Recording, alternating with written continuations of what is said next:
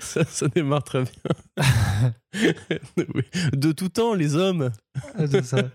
We live in a society. Depuis, depuis la nuit des temps, les hommes et les femmes qui constituent l'humanité ont vécu dans une société. C'est vrai. À l'heure actuelle, cette société, bah, elle n'est pas euh, dans la meilleure forme possible. Mais heureusement, heureusement, il y a les comics, il y a la pop culture, il y a les super-héros, et il y a les comics indés. Et heureusement, heureusement, il y a un podcast. Oui. Un podcast qui vous parle de cette actualité, de cette culture, et qui revient grosso modo tous les 10 jours, notamment pour faire un débrief qui s'appelle Front Page. Vous écoutez First Print, bienvenue.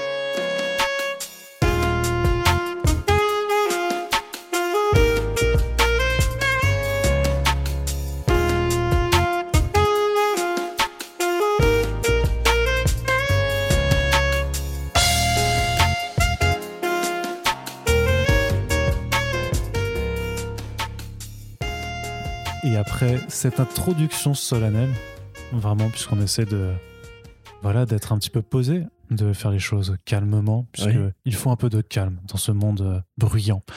Corentin, tu, tu, tu, nous fais le plaisir d'être avec nous. Bah oui, pour une changer. Fois, une, fois de, plus. C'est assez, assez chouette quelque part de se dire qu'à chaque fois que je t'invite, tu acceptes l'invitation. C'est vrai. Ouais. Je suis sympa comme mec en fait. Toi, t'es fatigué un peu. C'est vrai. Moi, je suis. Toi, tu es sympa. je suis fatigué. On est sympa tous les deux. C'est ça. Voilà. Alors aujourd'hui, dans ce front page, on est là pour faire euh, le point sur ce qui s'est passé ces derniers jours hein, dans tout ce qui concerne les comics et leurs adaptations. Mais tout d'abord, un petit mot tout simplement pour vous rappeler que vous pouvez partager ces podcasts si le contenu vous plaît. Vous pouvez en parler autour de vous et vous pouvez également nous rejoindre sur la page Tipeee avec euh, voilà déjà 167 personnes hein, encore qui sont là. Merci à vous d'être euh, avec nous euh, encore et toujours. N'hésitez pas à faire un petit tour pour voir si vous pouvez également nous soutenir de ce côté-là, car c'est de cette façon que l'on peut continuer de développer le podcast et le pérenniser. N'oubliez pas de rattraper les podcasts que vous auriez en retard, notamment euh, les Super Friends dont le, le sujet ne vieillit pas, contrairement aux podcasts d'actualité. Euh, on a eu récemment un, un, très bon invité pour parler des lames d'Ashura. Et merci d'ailleurs à toutes celles et ceux qui l'ont partagé. Un super podcast euh, réalisé par Arnaud Kikou pour un auteur qui, qui l'est bien et qui va compter pour les années à venir. Qui s'appelle Baptiste Pagani, mais récemment on recevait aussi Johan Sacré pour nous parler de Minimage chez Kinaï Édition ou encore euh, Marie-Paul Noël pour nous parler de traduction et de Alienated, mais aussi de euh, l'autobiographie de Trina, Robbins, Last Girl Standing, euh, qui sera à venir chez les, éditions Bliss. Euh, donc voilà, Super Friends Omnibus, ce sont des formats qui n'ont pas, voilà, qui sont moins limités effectivement dans le temps qu'un front page. Donc n'hésitez pas à aller jeter un œil. On sait qu'avec la production qu'on a, il y a beaucoup de numéros qui sortent. Il y en a au moins trois par semaine en général on essaye de pas faire plus que ça justement et de d'espacer un petit peu les formats pour les laisser vivre aussi. Donc euh, n'hésitez pas à explorer un petit peu, sachant que le plus facile vraiment, hein, c'est d'aller sur la page Ocha du podcast, puisque c'est vraiment ce qui est le plus euh, utile, vu que les, podcasts sont hébergés là-dessus. Donc là-dessus, euh, vous avez notamment bah, tout simplement le, le, rangement par playlist qui vous permettra d'y voir plus clair que sur les autres plateformes comme Apple. Euh, Spotify, euh, Podcast Addict et tout, qui euh, ont pas. alors, si tu veux, ils récupèrent certaines informations, les descriptions et tout ça, mais pas forcément les vignettes. En plus, les vignettes sont très jolies, puisqu'elles sont faites avec le modèle que notre graphiste Jeff nous a, nous a fourni à notre lancement et qu'on salue une fois de plus. Mais donc voilà, il y a les informations sur les playlists qui vous permettront un petit peu de, vous, de mieux vous y retrouver. Puis après, vous pouvez retourner sur votre propre plateforme préférée d'écoute. Ceci étant dit, Corentin, nous allons donc euh, vous parler de comics avec une partie euh, bande dessinée vraiment euh, plutôt chargée, même si ça fait que une bonne semaine hein, qu'on s'est retrouvé. On s'est dit qu'on allait un petit peu. D'habitude, c'est une fois tous les dix jours, mais vu que le mois de février est un peu plus court, bah voilà, on, on, réduit un petit peu la chose. Et puis en même temps, avec tout ce qui se passe, tout ce qui est tombé depuis le dernier front page, on a de quoi causer. Hein. je pense qu'on va repartir sur deux heures de podcast. D'autant plus si on ne se lance pas et qu'on continue à faire de l'intro. Tu accélères ton rythme de parole là, du coup, c'est rigolo. Oui. C'est genre, là, on y va maintenant. Eh bien, on est lancé. Chouchou, euh, activer les machines. Corentin, un nouveau format proche du franco-belge chez Urban Comics. D'ailleurs, ça ne s'appelle pas Urban Comics, hein, ça s'appelle Urban, tout simplement. Euh, pour accueillir euh, des titres dont on avait déjà parlé à savoir Decorum de Jonathan Hickman et Mike Huddleston, mais aussi Le Dernier des Dieux de Philip Kennedy Johnson et Riccardo Frederici, et également une intégrale de East of West de Hickman également avec Nick Dragota au dessin. Donc c'est l'annonce, elle, a été officialisée il y a, il y a très peu de temps par Urban, donc il présente un peu cette nouvelle gamme, ce nouveau format d'édition qui est donc plus grand que, bah, que le format comics habituel qui change aussi complètement un petit peu la charte graphique, hein, puisqu'on est très loin des dos noirs euh, unis de, de, Urban tels qu'on qu'on les connaît tous et dont on a l'habitude maintenant depuis bientôt 10 euh, ans euh, ben, de publication à ce type de format avec au final assez peu de variations. Hein. On avait quand même observé quelques petits changements ces dernières années, par exemple sur les formats urban cultes. Euh, on se rappelle par exemple des dos verts euh, du Swamp Thing de Len ou de euh, la très belle couverture, enfin de, du tout blanc de Promethea d'Alan Moore ou du tout doré de Camelot 3000. Donc là, on est vraiment dans une nouvelle expérimentation pour accueillir en fait deux titres qui sont vraiment dans le registre de la science-fiction d'un côté et de la fantasy, voire dark fantasy euh, de l'autre, avec le but, en tout cas déclaré euh, par euh, la maison d'édition, en fait, tout simplement d'aller parler aux personnes qui ne lisent pas de comics habituellement, qui ont encore un peu, si tu veux, j'imagine, des a priori sur ce que c'est le comics et qui en fait vont aller retrouver ces albums en dehors du rayon comics, hein, parce que c'est un peu le but de la démarche, c'est de le placer bah, au rayon BD de genre, tout simplement. Et c'est-à-dire que euh, un, décorum, tu vas le mettre à côté d'un Shangri-La de Mathieu Bablé, par exemple. Là, je reprends vraiment les termes euh, utilisés par le communiqué de, l'éditeur, ou alors que tu vas retrouver euh, Le Dernier des Dieux à côté des adaptations d'Elric, par exemple. L'Enfeust, etc. Voilà, une méthode donc pour faire un petit peu sortir les BD du rayon des comics, puisque alors, bien sûr, les, comics, il faut. Enfin, pour moi, il y a, un double travail d'éducation à faire, c'est-à-dire qu'il faut faire comprendre aux gens que les comics, c'est pas que du super-héros, ce qui n'est pas toujours gagné, et aussi justement que dans le comics, ben, tu retrouves toute cette autre production qui existe dans l'indé, mais il y a un constat, je pense, qui est à faire quand même aussi, c'est que les gens qui ne lisent pas de comics, souvent, en fait, ne vont pas aller naturellement dans ce rayon parce que peut-être qu'en majorité, ils vont surtout voir qu'il y a effectivement des Spider-Man et des Superman et tout ça et, et, donc passe à côté d'une certaine partie de la production. Donc l'idée ici, c'est justement, puisque le lectorat hors comics ne vient pas à toi, et eh ben c'est du coup au, comics de venir vers, vers, ce lectorat. Et ça bah, ça peut pas passer non plus euh, de différents enfin ça doit pas se faire de, de, de, plusieurs façons parce qu'il n'y a pas trop de choix non plus euh, notamment parce que ben, entre ce que l'éditeur fait et euh, le lecteur, au final, bah, il y a la diffusion, il y a les libraires aussi. Et je veux dire, tu auras beau sortir le meilleur titre indé en disant Ouais, mais ça, c'est comme, c'est comme Torgal, par exemple. Si tu le mets vraiment dans un format complètement comics, le libraire, a priori, s'il est vu tout ce qu'il a à traiter, ben il va pas se faire chier non plus, il va aller le placer à côté des autres comics en indé, là où ça peut un petit peu se perdre. Donc là l'idée c'est vraiment de les placer en dehors de ce rayonnage. Corentin, que penses-tu de cette façon de faire? Ce qui est bien, c'est que maintenant tu fais les questions et les réponses, du coup. Ouais, des fois. C'est le mec qui fait une intro de 5 minutes, après il fait Et toi, du coup, tu veux dire un truc? Ouais. Est-ce que tu as encore quelque chose de pertinent à dire? Après cette brillante analyse Oh, bah non, en fait. Je trouve ça très, très, très, intéressant déjà. Non, effectivement, c'est. Euh, ce que j'aurais à dire de pertinent, alors effectivement, c'est pas spécialement. Euh, spécifique, on va dire, à la décision d'Urban Comics d'adopter ce nouveau format sur lequel d'ailleurs ils sont pas forcément les premiers, puisqu'on avait déjà vu Adventure Man, effectivement, dont, dont on vous avait déjà parlé dans un Back Issues, ou bien même le travail de, le travail de Kinaï pour être rangé au rayon jeunesse et pas au rayon comics jeunesse. Je rajouterais même à cela ah bah, que, que, pour Adventure Man, c'est encore un cas particulier, puisqu'en fait, l'album est déjà présent dans un format agrandi euh, en, en VO. Donc en fait, là-dessus, Glénat a fait euh, que simplement suivre ce qui se faisait de l'autre côté de l'Atlantique. C'est vrai qu'on a abordé aussi certaines maisons d'édition qui font pas traditionnellement du comics, mais qui sortent techniquement du comics, comme un Monsieur Toussaint l'ouverture, euh, même, même c'était, je crois, du, il y avait du Rue de Sèvres, il y avait les aventures de l'oiseau plume qui étaient découpées en trois albums vraiment de franco-belge, vraiment euh, ne suivant pas du tout ce format. Tu as, même par exemple, tu sais, un, un Serment des Lampions ou sur la route de l'Ouest de Tilly Valden, mais qui pour le coup en fait reprennent, si tu veux, déjà la façon, vu que c'est vraiment des, euh, des, novels aux États-Unis, en fait reprennent simplement le format qui est déjà fait au, euh, aux États-Unis.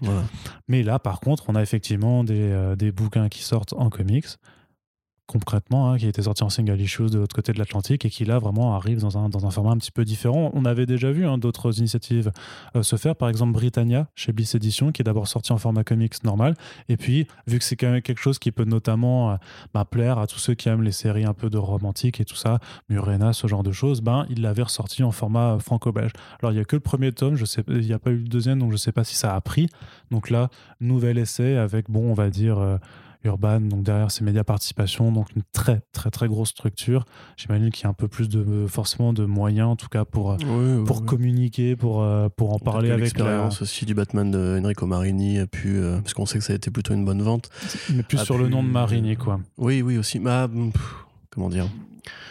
À, à, mon avis en fait déjà juste par rapport à cette décision là donc c'est, je trouve un peu dommage, entre guillemets, pas de baisser les bras, mais justement d'admettre que le rayon comics est, plus difficilement perméable pour les nouveaux lecteurs ou pour le lectorat traditionnel de bande dessinée, qui est supérieur au nombre de gens qui lisent des comics en France, malgré l'attrait euh, des franchises que peuvent être justement les, super-héros. Donc, euh, pour rappel, hein, même si. Euh, non, mais.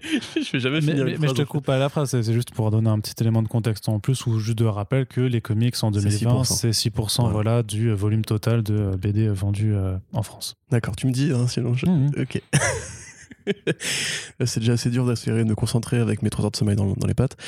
donc ouais, j'ai l'impression que c'est un peu dommage. C'est un, un, petit peu, comment dire, considérer que euh, plutôt que d'essayer d'ouvrir le lectorat de comics euh, aux, nouveaux, entre guillemets, changer le format pour essayer de tromper un petit peu sur la marchandise. Et c'est un petit peu ça qui me pose problème, c'est que nous, on fait des podcasts comics, alors probablement qu'on n'est pas les meilleurs professeurs du monde, parce qu'on fait quand même des podcasts assez pointus, on va dire, mais il y a des gens qui, font des chaînes, de, chaînes YouTube comme le Comi, il y a des gens qui font d'autres podcasts que nous, qui essaient un petit peu de vulgariser cette culture-là pour justement mettre des BD entre les mains des gens. Mais tu regardes les vidéos du Comi euh, ça m'arrive, oui, le, le, Bando del Pueblo. Parce que c'est euh, c'est quand même euh, déjà aussi assez spécifique quand même. Hein. oui, mais oui, après moi, évidemment, ça, ça, ne me gêne pas. Mais je veux dire, il y a des gens, si tu veux, même en travail de convention, avec les conférences, pour essayer d'intéresser les gens, même comme on avait pu le faire nous avec Joshua Dysart, qui est pas un mec très connu. Mais en le prenant par le bon bout, tu peux réussir à comprendre ce qu'il fait, etc. Donc, à mon avis, c'est plus ça qu'il faudrait faire. C'est plus plutôt que d'essayer de fuir le rayon comics parce que ça ne vend pas, c'est essayer d'intéresser les gens à aller voir ce qui se passe dans ce rayon. Après, euh, par rapport à ça, c'est une critique envers Urban et j'en suis désolé. Pour moi, c'est le meilleur éditeur de comics de France, euh, donc il n'y a pas forcément de de, de ah pensée malveillante C'est de la hot take. Ah oui, oui, euh. je, je, pense que très très clairement, c'est grâce à eux que je me suis mis moi-même aux comics en VF. Hein. J'aime justement, j'aime bien par exemple leur travail de reliure. Mais c'est vrai que je passais à la Fnac récemment pour acheter Bolshoi Arena une très bonne BD d'ailleurs que vous devez le lire de Boulet euh, et Asselin et Asselin et en fait effectivement là je regardais dans la bibliothèque d'Arnaud ces, ces relures effectivement qui peuvent être euh, un peu menaçantes on va dire. Quand, quand on passe devant le rayon comics euh, de la Fnac de, de Bercy en l'occurrence enfin de Cours Saint-Émilion on voit effectivement un, grand ensemble de couvertures noires enfin de reliures noires avec des, des couleurs blanches rouges violettes etc c'est vrai qu'effectivement le rayon franco-belge avec ses plus petits volumes qui sont plus colorés qui ont tous un format un peu particulier etc peut avoir un air plus euh, amical, affectueux, je ne sais pas, enfin, viens, viens petit, donne, ta thune. Mais par exemple, tu vois, ça n'a pas dérangé le rayon manga, qui a quand même un format de reliure qui est très, aride. Il y, a, quand même peu d'expérience au niveau de, la reliure manga euh, dans, dans, le truc. Bon, après, c'est le prix aussi qui fait que. Le prix poids page aussi, euh, parce que c'est quand même que pour un manga, t'as quand même une bonne heure et demie de lecture pour 7 euros, quoi. Mais euh, après voilà, moi je suis pas, euh, je suis pas marketeur, je suis pas éditeur, j'ai pas les idées qu'il faut pour essayer de, de rendre ce rayon-là justement plus attractif. En revanche, je trouve qu'effectivement, à la limite, il serait plus pertinent de créer un rayon comics indé et un rayon comics super-héros pour bien distinguer les deux. Euh, et des formats spécifiques pour l'un et pour l'autre pour essayer d'attirer le chaland.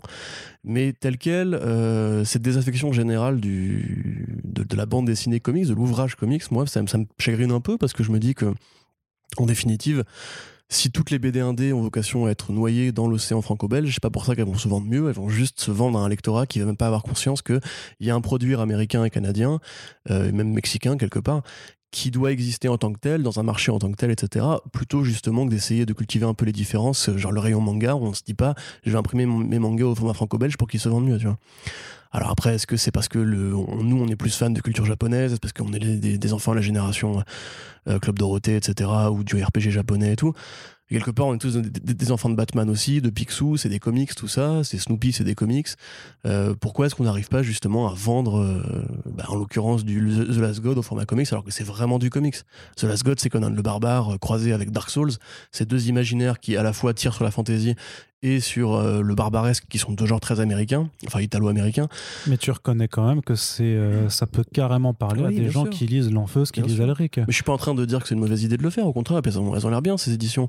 Moi, East of West, je pense carrément de prendre euh, l'intégrale, puisque c'est une série qu'on m'a beaucoup conseillé, et, puis j'aime bien Jonathan Hickman, donc pourquoi pas. Mais c'est vrai que je, me demande si vraiment le format est, est tellement une question. Enfin, quand Walking Dead est sorti en France, le format était le format court traditionnel, limite en souple en plus, donc pas du tout un format euh, de luxe ni rien. Hmm. C'est peut-être aussi juste une question de, marketing, d'éducation à l'image, d'éducation à, ce que sont ces, objets bande dessinée.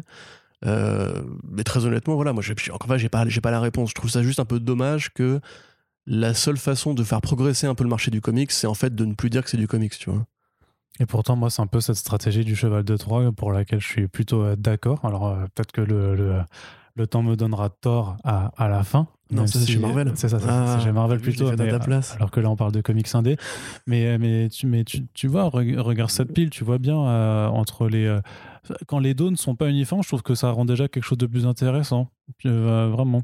Mmh. Tu vois, quand il y a de la couleur, quand il y, a, quand il y a de la variation, moi, je trouve que c'est plus intéressant parce que, en fait, le problème, tu vois, que j'ai un petit peu avec ces dos noirs maintenant uniformisés, c'est que quelqu'un qui connaît pas qui rentre dans ce rayon, comment, comment tu fais la distinction un petit peu en fait euh, entre ça? Comment tu fais la distinction là, euh, clairement, exemple concret, euh, avec le Death to Glory qui a l'écriture en blanc et, et, juste le Deathstroke parce qu'il a l'écriture en orange, tu vois, mais concrètement, quelqu'un qui, qui ne connaît pas, quelle différence il va faire? Du coup tu vois entre vraiment le super héros mainstream et, et, l'indé et alors c'est un problème qui est multiple Bien entendu, il y a, une question d'éducation du lectorat, il y a une question d'ouverture d'esprit, il y a une question aussi du traitement, euh, clairement, de la bande dessinée américaine, et pas seulement par les médias spécialisés, parce que c'est clair que euh, si tu écoutes, on va dire hein, que si tu écoutes First Print depuis, quelques, depuis, depuis le début ou que tu découvres, c'est que tu es un petit peu déjà initié. Donc, euh, clairement, j'imagine que notre auditoire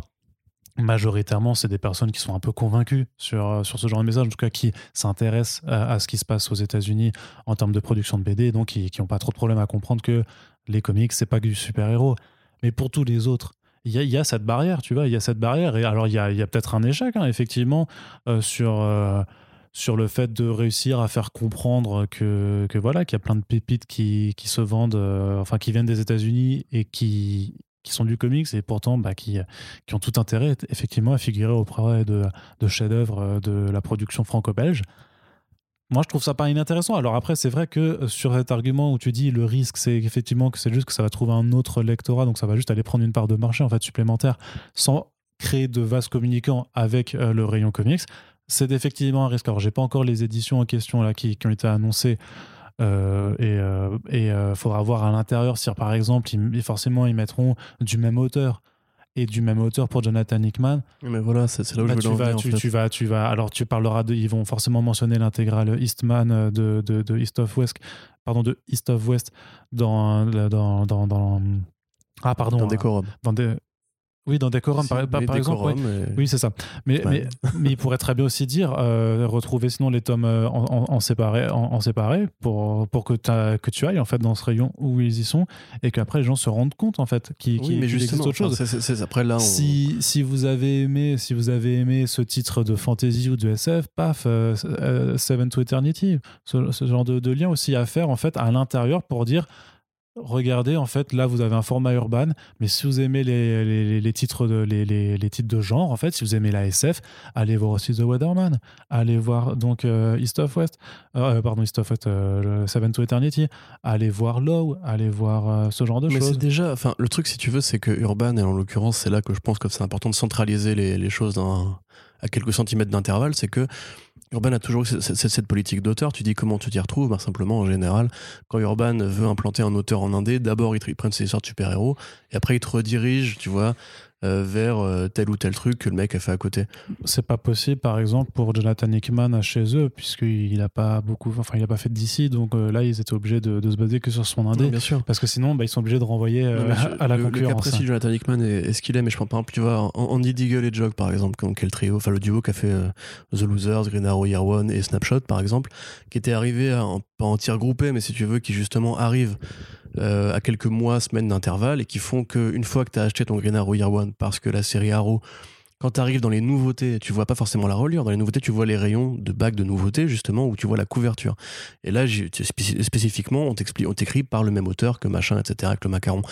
Cette logique-là, justement, elle a plus, elle a plus de sens si tu as un endroit où tu sais que si tu aimé le travail de tel auteur, t'as pas besoin d'aller te faire chier à fouiller parce qu'il y a quand même une production de franco-belge qui est très importante. Euh, pour retrouver après toi, si tu as aimé Hickman, spontanément tu vas aller chercher, enfin mm. Hickman, euh, Deagle, spontanément tu vas aller chercher dans, dans, les comics.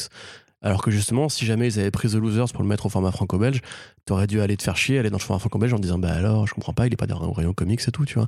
C'est plus ça en fait, le, la logique de, de, vase communicant, comme tu disais, euh, qui pour moi a plus de sens si tu gardes un seul endroit, enfin tout même endroit en fait. Après là, enfin, on, fait C'est non, parce qu'il y a aussi du coup le facteur aussi du libraire, parce que c'est le, le, libraire qui c'est important aussi là-dedans, c'est d'aller conseiller. C'est-à-dire que la personne qui a dit bon, bah, j'ai lu votre décor, c'était vachement bien, j'ai kiffé, c'est aussi à, charge du libraire d'être renseigné et de, et ben de, de, dire ah ben regardez ce rayon là avec plein de dos noirs euh, qui vous effraient un petit peu et tout euh, bah allez-y dedans en fait vous allez voir regardez il y a un truc qui s'appelle presse et l'anticipation c'est pas mal mais les dos noirs c'est une bonne idée au début en fait bah oui, ça, ça a commencé vers 2011-2012 en fait, c'est que ça faisait vraiment un objet euh, super esthétique, euh, très agréable, c'est un blog bien monolithique mais, et tout. mais, tout le monde, tout le monde le disait, c'était ouais, euh, la collecte urbaine, ça fait classe. Mais oui, bah après, moi j'ai jamais trop aimé le violet pour Batman parce que pour moi, pour le rapport entre Batman et le violet, mais typiquement à l'époque, en fait, ça dérange pas parce que les comics étaient encore assez peu importés, enfin il y avait beaucoup Panini, quoi, grosso modo. Aujourd'hui, il y en a tellement en fait que du coup, ça, ça crée cette espèce de masse très uniforme, qui justement, bah, eux-mêmes, je pense qu'ils ont conscience qu'il faut la casser. Et effectivement, sur une bibliothèque, tu vois, c'est très joli, mais quand c'est entouré par des formats plus colorés, plus variés, euh, ça fait un peu euh, les comics so edgy, tu vois, quelque part. Mais, mais tu vois, je te dis, au départ, c'est pas un problème. À c'est que le marché s'est ouvert trop vite, a accueilli beaucoup de formats qu'on a trouvé très, très, très agréables au fur et à mesure, et, qui maintenant, ne... enfin, ils sont un peu obsolètes, quoi, ces, ces, ces, ces là Enfin, ces reliures-là. Mais à la limite, je pense qu'il serait plus intéressant juste de varier comme ils le font déjà avec les, les formats jeunesse, tu vois, où chaque, chaque série a sa couleur à elle. quelque part, le format jeunesse aussi pour exporter euh, ce genre de titres en dehors euh, du rayon comics pour aller dans le rayon jeunesse. Tout à fait. Donc voilà. voilà, vaste, vaste, vaste. Le débat est euh, lancé. Dites-nous dans les commentaires. Ouais. Oui, non, mais c'est marrant. De toute façon, j'ai déjà commencé un petit peu à faire, à lancer des questions à la fois sur sur les différents réseaux sociaux. C'est marrant parce que sur Facebook, c'est très conservateur en fait. C'est très non, on n'aime pas ça. Euh, c'est euh, mon nous, ça fait chier pour le rangement de la collection, fait chier pour, pour ce genre de choses. le et fameux rangement de la collection. Et, et tout de suite, à l'argument un petit peu simple de dire ah mais ça varie les formats, donc ils font comme du Panini parce qu'effectivement, Panini varie, fait beaucoup de formats différents. Sauf que c'est surtout des formats de réédition en fait, donc ça n'a pas grand chose à voir, parce que là, en l'occurrence, c'est une première édition, en tout cas pour Christophe mmh. West, euh, pardon, pour Decorum et Le Dernier des Dieux. Euh, c'est pas une édition de luxe d'un truc qui a déjà été publié euh, deux fois en softcover puis en, album simple. Donc c'est encore un peu. Juste pour, pour, boucler par rapport à Panini, les, les, les, reliures grises, par contre, de Panini de l'époque Marvel Now All New. Les 100% Marvel. Oh là là là là, ça pour le coup, je trouve ça c'est vraiment très laid quoi. Il y a, plein de super séries dedans, hein. mais pour le coup les voir euh, bien rangés, que j'ai été pareil au, au, canal BD à Nation, euh, putain mais c'est d'une laideur. Le gris comme ça avec le rouge de Marvel, c'est d'une laideur absolue, c'est incroyable. Désolé aux mecs qui font la fab, mais c'est plutôt des maquettistes. Hein, c'est des maquettistes. Honnêtement, ça il faut changer. Enfin, merci d'avoir euh, mis à jour. Ouais, oui, ils ont, ils ont changé de maintenant. C'est plus, c'est de nouveau des, des dos blancs et tout ça. Mais ouais, bah, après, ça, c'est vraiment c'est une question aussi, au final, de, de goût et de couleur, hein, j'ai envie de dire. Non, le gris, le gris et le rouge, Arnaud. Ouais, ce n'est jamais beau. oui, non, c'est non, vrai, vrai, Non, non, je ne vais, pas, je vais, pas, je vais pas forcément défendre. C'est sûr que c'est pas les. Non, non, je t'avoue, je, les, je, là, je regarde ceux que j'ai et c'est vrai que c'est pas, pas le plus sexy, quoi. Mais tu vois par contre clairement la différence entre le rayonnage un peu VF, on va dire, et le rayonnage VO, euh, où bah ouais, t'en as un côté où c'est tout noir avec juste des variations de couleurs sur, euh, les titres, et le rayonnage VO, euh, bah, ça pète de couleurs dans tous les sens, et, c'est, c'est, c'est- ça peut être dans les formes, dans les tailles, je sais pas. Enfin, pour moi, maintenant, ça m'incite plus, tu vois, à les regarder en disant Ah, bah pourquoi celui-là est plus grand, pourquoi celui-là il est plus gros, pourquoi celui-là Mhm. il, est, il est plus coloré? euh, ce vois, a- magnifique coffret de Moutafoukaz 86 qui me regarde méchamment. Là. Eh oui. Et oui, mais ça, on en reparlera dans un autre podcast Corentin. Et on va passer à la suite. On reste un petit peu hein, du côté euh, de la VF, mais là, on est dans, dans l'indé avec le programme 2021 de Bliss Édition euh, qui a été annoncé. Alors, on vous en a déjà un petit peu parlé euh, cette année, notamment autour d'un projet, donc leur premier projet de prose euh, pour l'autobiographie de Trina Robbins, donc Last Girl Standing, qui doit être encore en campagne de financement participatif à l'heure où on enregistre ce podcast. Mais voilà, il y a d'autres titres qui arrivent. Alors, un peu de Valiant, bien entendu, hein, puisque c'est quand même comme ça que Bliss en 2016, c'est. euh, Putain, ça fait 5 ans, ça va faire 5 ans ce printemps. C'est euh, c'est dingue. Le temps passe tellement vite. T'as vu comment on a changé. Tu te rappelles de celle qui ont Comic Gone euh, où j'avais perdu euh, mon porte-monnaie là, comment ça s'appelle, putain? La Lyon Comic Gun euh, Oui, oui, la Lyon Comic Gone, quand on avait été voir Bliss à l'époque, il y avait ce Tom Fowler, non pas Tom Fowler, Oui, si, ça. Tom. Fowler, ouais. Ouais, ouais, Déjà, c'était les tout débuts à l'époque, j'avais chopé un Bloodshot et un Quantum and Woody, putain, euh, tout à fait. ça a tellement, putain, ça passe tellement vite. Ça passe On est effectivement. vieux, j'ai perdu des cheveux depuis. T'es- J'ai pris des kilos aussi. T'as pris du poids, ouais. Ouais. Et, ouais. la fille, c'est de la merde. Ouais, c'est ça. Ah, tu te rappelles, Corentin, la Lyon Comic Con Mais déjà, déjà, déjà, juste de rementionner la Lyon Comic Con, moi, ça me fout le, le, le cafard parce que c'est une convention, c'est un- de l'événementiel et que, euh, Ah, voilà. Le monde d'avant. Ouais, c'est ça, clairement. Mais donc, voilà, ils ont annoncé euh, les- leur, leur nouveau titre.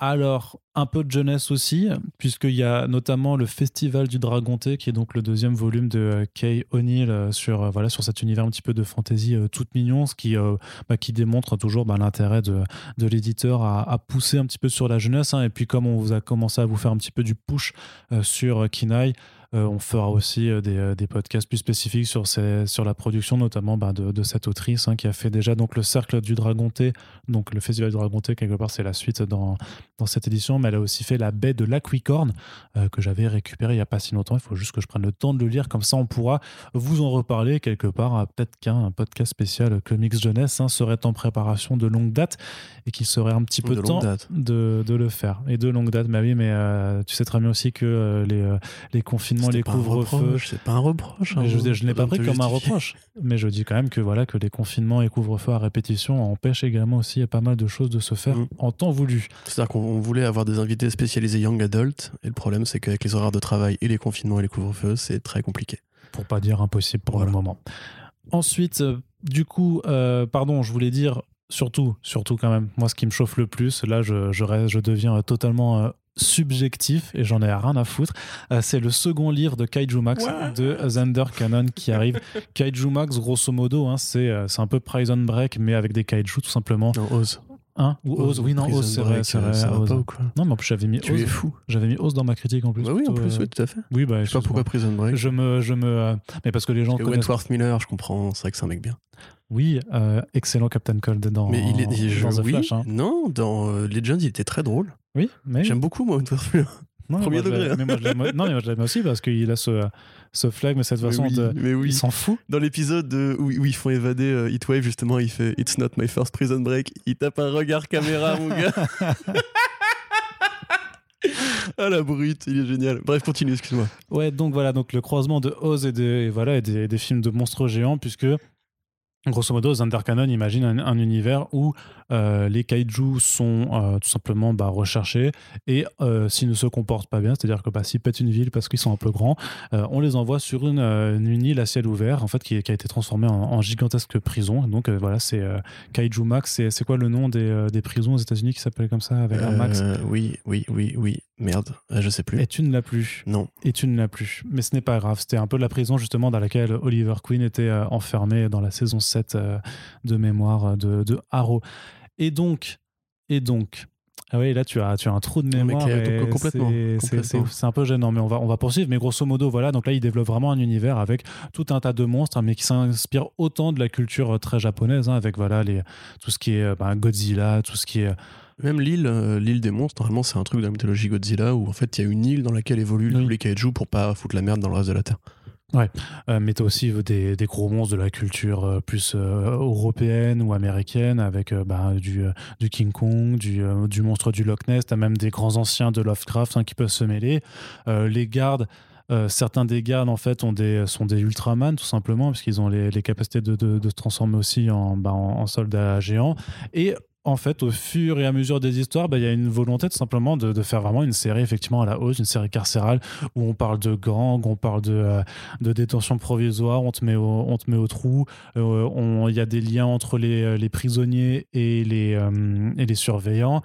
certains essayent de s'échapper, d'autres se font internet. C'est vraiment c'est une galerie de personnages qui, qui évoluent avec plein de petites sous-intrigues qui finissent par se rejoindre ou pas. On suit des personnages sur un volume pour en découvrir d'autres après. Donc en fait, voilà, c'est une série qui est ultra riche dans tout ce qu'elle a raconté d'un point de vue purement narratif, hein, par rapport juste au fait de suivre des personnages, de s'intéresser à ce qui va devenir, mais aussi sur les propos, euh, tout simplement parce que c'est euh, Zander a un, style de dessin euh, qu'on pourrait qualifier un petit peu d'enfantin, on va dire. Ça pourrait s'apparenter, si on ne se méfie pas, en fait, à, du, à de la BD jeunesse, sauf que ça a absolument rien à voir, parce que c'est ose, vraiment, c'est très sombre, il y a des meurtres, il y a du trafic de drogue, il y a des scènes vraiment parfois assez, assez dérangeantes, et donc voilà, le premier tome était sorti chez Bliss, en plus avec un très gros format, euh, donc en souple, mais voilà, très grande planche, très gros album. Euh, parce que voilà, bah, on parle de kaiju, donc on va pas vous le faire euh, au format manga, clairement pas. Et bah voilà, ça sort en mai, le, deuxième tome, ça comprendra donc les saisons 3 et 4 de, de, de, la série VO, qui fonctionne vraiment par, par saison de, de, 6 épisodes chacune. Donc le premier volume, c'était les deux premières saisons, 3 et 4, et le troisième tome sera les, les 5 et 6.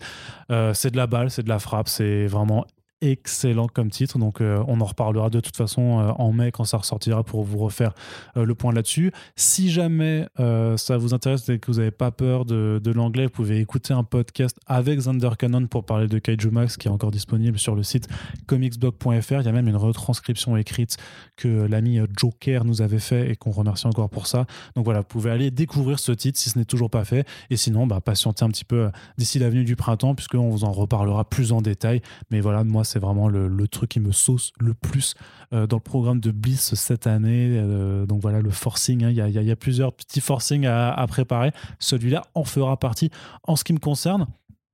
Et du côté de Valiant, donc, euh, plusieurs titres qui ont été également annoncés. Alors, il faut savoir hein, aussi que Valiant, depuis l'année dernière, c'est pas la catastrophe, mais c'est très compliqué. C'est malgré le fait qu'il soit possédé par un énorme groupuscule chinois euh, qui a visiblement euh, beaucoup de thunes pour faire des films nuls. Et ça, c'est sais-tu d'ailleurs que Bloodshot est dans la shortlist pour les meilleurs effets spéciaux aux Oscars, ce qui est vraiment incroyable quand même. Incroyable. Il n'y a pas eu grand-chose aussi C'est vrai, c'est, vrai qu'il n'y a pas eu tant de choses non plus, mais quand même, parce que les effets spéciaux de Bloodshot, c'est quand même compliqué aussi. C'est, pas foufou. Ouais. Mais enfin, enfin bref, donc voilà, même s'il y a, euh, voilà, c'est quoi, c'est DMG hein, qui, est, qui est derrière eh ben, euh, Valiant a pris de plein fouet cette crise, encore plus que, tous les, que toutes les autres structures, et donc ils ont fortement pour ne pas dire extrêmement fortement réduit leur volume de publication. Donc forcément, ça va un petit peu se répercuter aussi euh, sur, le, bah, sur le, planning de BIS, qui ne peut pas publier 10 euh, titres si on n'a que, que 3 publiés l'année dernière. Mais donc on aura une première euh, maxi-série en fait, qui s'appelle Psylords de Fred Van Lente, qui était l'auteur notamment de l'excellent volume de Archer et Armstrong avec Renato Guedes euh, au dessin, qui est plutôt fort dans un style assez mainstream, oui. C'est pas lui qui a fait le podcast King Kirby aussi récemment? Fred Van Lente? Euh, C'est fort possible. Ok, d'accord. Enfin, c'est en fait une pièce de théâtre qui est adaptée. Oui, euh, c'est moi qui ai fait l'article. Hein. Mais c'est sorti d'ailleurs, si on n'a pas mis dans, le programme, mais il y a un podcast sur Jack Kirby qui est sorti sur Spotify, épisode 1, vous pouvez écouter. Voilà, continue. Et qui est très très bien. Donc voilà, donc là c'est vraiment un titre, c'est voilà, des, des, des, explorateurs de l'espace qui se réveillent, qui se retrouvent un petit peu euh, tous, enfin ensemble avec un lien télépathique des super pouvoirs, mais ils savent pas trop trop ce qui leur est arrivé, donc ils vont devoir partir à la recherche des Psylords justement pour savoir ce qui leur est arrivé. J'ai pas exploré le titre en VO, c'était pas le truc qui m'intéressait le plus sur le, sur le point de départ par contre, Fred Van Lente, euh, comme je vous l'ai dit, c'est un, très bon auteur chez, chez Valiant, donc ça faisait plaisir de, le voir revenir. Il faut s'attendre voilà, à un mélange de SF et de, comédie, tout simplement. Euh, en tout cas, c'est ce, que je me représente euh, par rapport au nom de l'auteur. donc voilà, ça, ça arrivera. Au, le, au, mois de mai également, d'ailleurs, en même temps que Kaiju Max. il y aura aussi une mini-série Docteur Mirage de Magdalene Visaggio euh, qui arrivera donc euh, plus tard dans l'année, euh, en juin. Et Docteur Mirage, bah, il, y avait eu un premier volume qui était sorti, qui compilait déjà deux mini-séries et qui est vraiment excellent, tout simplement. Donc, grosso modo, Dr Mirage, donc c'est une dame qui s'appelle Shan Fong, qui a le pouvoir de communiquer avec le monde des morts et qui va grosso modo ben, user de ses talents ben, pour rendre service à des gens, pour aider voilà, des, des, personnes dans le besoin. Euh, donc voilà, si vous avez lu du Shadowman, c'est clairement dans cette partie un petit peu mystique, un petit peu, euh, un, parfois un peu, un peu lugubre hein, de, l'univers Valiant. Et notamment, bah, Fong a notamment été en contact avec son mari qui est décédé. Euh, donc toute la, toutes les premières mini-séries étaient un petit peu faites en sorte pour qu'elle puisse retrouver le contact avec son, mari disparu. Et là, en fait, dans la mini-série qui, était sortie, qui avait démarré l'année dernière, bah, elle perd le contact avec le monde des morts. Et du coup, bah, elle perd aussi le contact avec bah, l'être qui lui est cher. Donc, elle va devoir euh, bah, faire en sorte de comprendre ce qu'il se passe et pouvoir retourner à son statu quo. Donc ça, ça arrivera également donc euh, au mois de juin. Et pour euh, conclure, le Bloodshot, le troisième tome et le dernier de, mémoire hein, de Tim Seeley et Brett Booth. Bon, si vous aimez les comics actionneurs bourrins et un peu débiles des années 90 et que vous avez déjà les deux premiers tomes, bah, on imagine que vous irez retrouver ce dernier, surtout que là, au moins, l'éditeur a fait euh, le bon choix, c'est d'arrêter de prendre juste euh, la structure VO avec des arcs de trois numéros, parce qu'en plus, du coup, c'était ultra rapide à lire, c'était vraiment pas, pas, pas foufou. Euh, là, tu as les numéros 7 à 12 qui viennent vraiment conclure l'ensemble. Voilà, c'était vraiment pas le, meilleur run de Bloodshot, si ce enfin, c'était même l'un des, l'un des moins bons, clairement, de, de, mémoire récente, mais ce qui nous permet de vous rappeler qu'il y a le Bloodshot de Jeff Lemire, qui est excellent, qui est vraiment excellent et qui en plus est disponible maintenant en intégrale également. Et il y a aussi même la, précédente euh, euh, intégrale de, donc c'est la Jeff Lemire, c'est Bloodshot Reborn, elle s'appelle. Mais par contre, il y a une précédente intégrale qui s'appelle juste Bloodshot avec les premières runs euh, de, de l'univers Valiant qui datait de 2012 avec cet auteur dont j'arrive jamais à prononcer correctement le nom, qui est Dwayne Schwenderski, quelque chose comme ça. Mais il y a aussi du Joshua Dysart, parce qu'il y avait eu un crossover avec Harbinger à l'époque. Donc voilà, c'est vraiment aussi de la bonne cam, plus militaire. C'est très militaire euh, dans, dans, le premier volume, alors que le Bloodshot Reborn de, Jeff Lemire est très euh, psychologique. Mais voilà, les deux sont des très bons runs. Donc après, si votre kiff, c'est vraiment c'est des délires un peu plus actionneurs, un peu plus euh, très détente du cerveau, on va dire, sachez que ça arrivera également d'ici d'ici la seconde moitié de l'année. Et donc, de toute façon, bah, on vous en reparlera. Et après, moi, ce que ce que je notais notamment, en fait, par rapport un peu au suivi de Valiant euh, actuellement, qui a quand même eu un gros passage à vide, hein, euh, clairement, parce que après euh, les départs de Dinesh Hamdanzani, de Warren Simons, il y avait Joe Illich qui avait repris, si tu veux, l'éditorial, puis ça s'est pas bien passé du tout, grosso modo, avec lui, parce qu'il n'est plus là. Il y a eu pas mal de vraiment de, de changements de poste, tout simplement. Puis finalement, ça a pu commencer un petit peu à se stabiliser, notamment parce que euh, Heather Hantos a, eu des fonctions de plus en plus importantes en partie, et donc on voit des titres qui ont pris énormément de retard, mais qui finissent par sortir. Euh, il y a notamment ben, des, des relaunchs assez attendus, à la fois pour Ninjak, pour Harbinger, X Manowar, ça, ça a recommencé. Euh, il y a Shadowman qui est pour moi très attendu parce que même si c'est Kellen Bunn à l'écriture, c'est John Davison au dessin et ce mec euh, ce mec dessine vraiment, euh, vraiment, il est, enfin, il est ouf euh, sur, sur le dessin, donc ça, je suis vraiment ultra, ultra chaud. Il y a même des titres qui étaient publiés déjà en, VF comme Savage qui vont revenir, donc avec Max Bemis à l'écriture et Savage, c'est quand même plutôt, bah, c'était, un proto Turok, c'était un, un, peu dans, dans le délire Turok, mais en mieux. Et bah, on attendait, en, notamment en VF, qu'il se passe quelque chose avec, avec cet album, quoi. Les dinosaures et des Indiens, ouais. des natifs américains? Ouais. Ah ouais? Non, enfin, c'est pas un natif américain, mais disons que c'est un gamin euh, dont la famille se crache sur une île et qui va du coup, en fait, bah, apprendre à devoir survivre dans une île ah. peuplée de dinosaures. Jurassic Park 3. Ouais, plus ou moins, non. Non, non. Non, non, mais c'est un vrai délire. ça. Ouais, non, c'est vraiment, cool. C'est vraiment cool. Bah, faut voir. C'est tout, c'est mon argument. J'aime bien la dinosaure.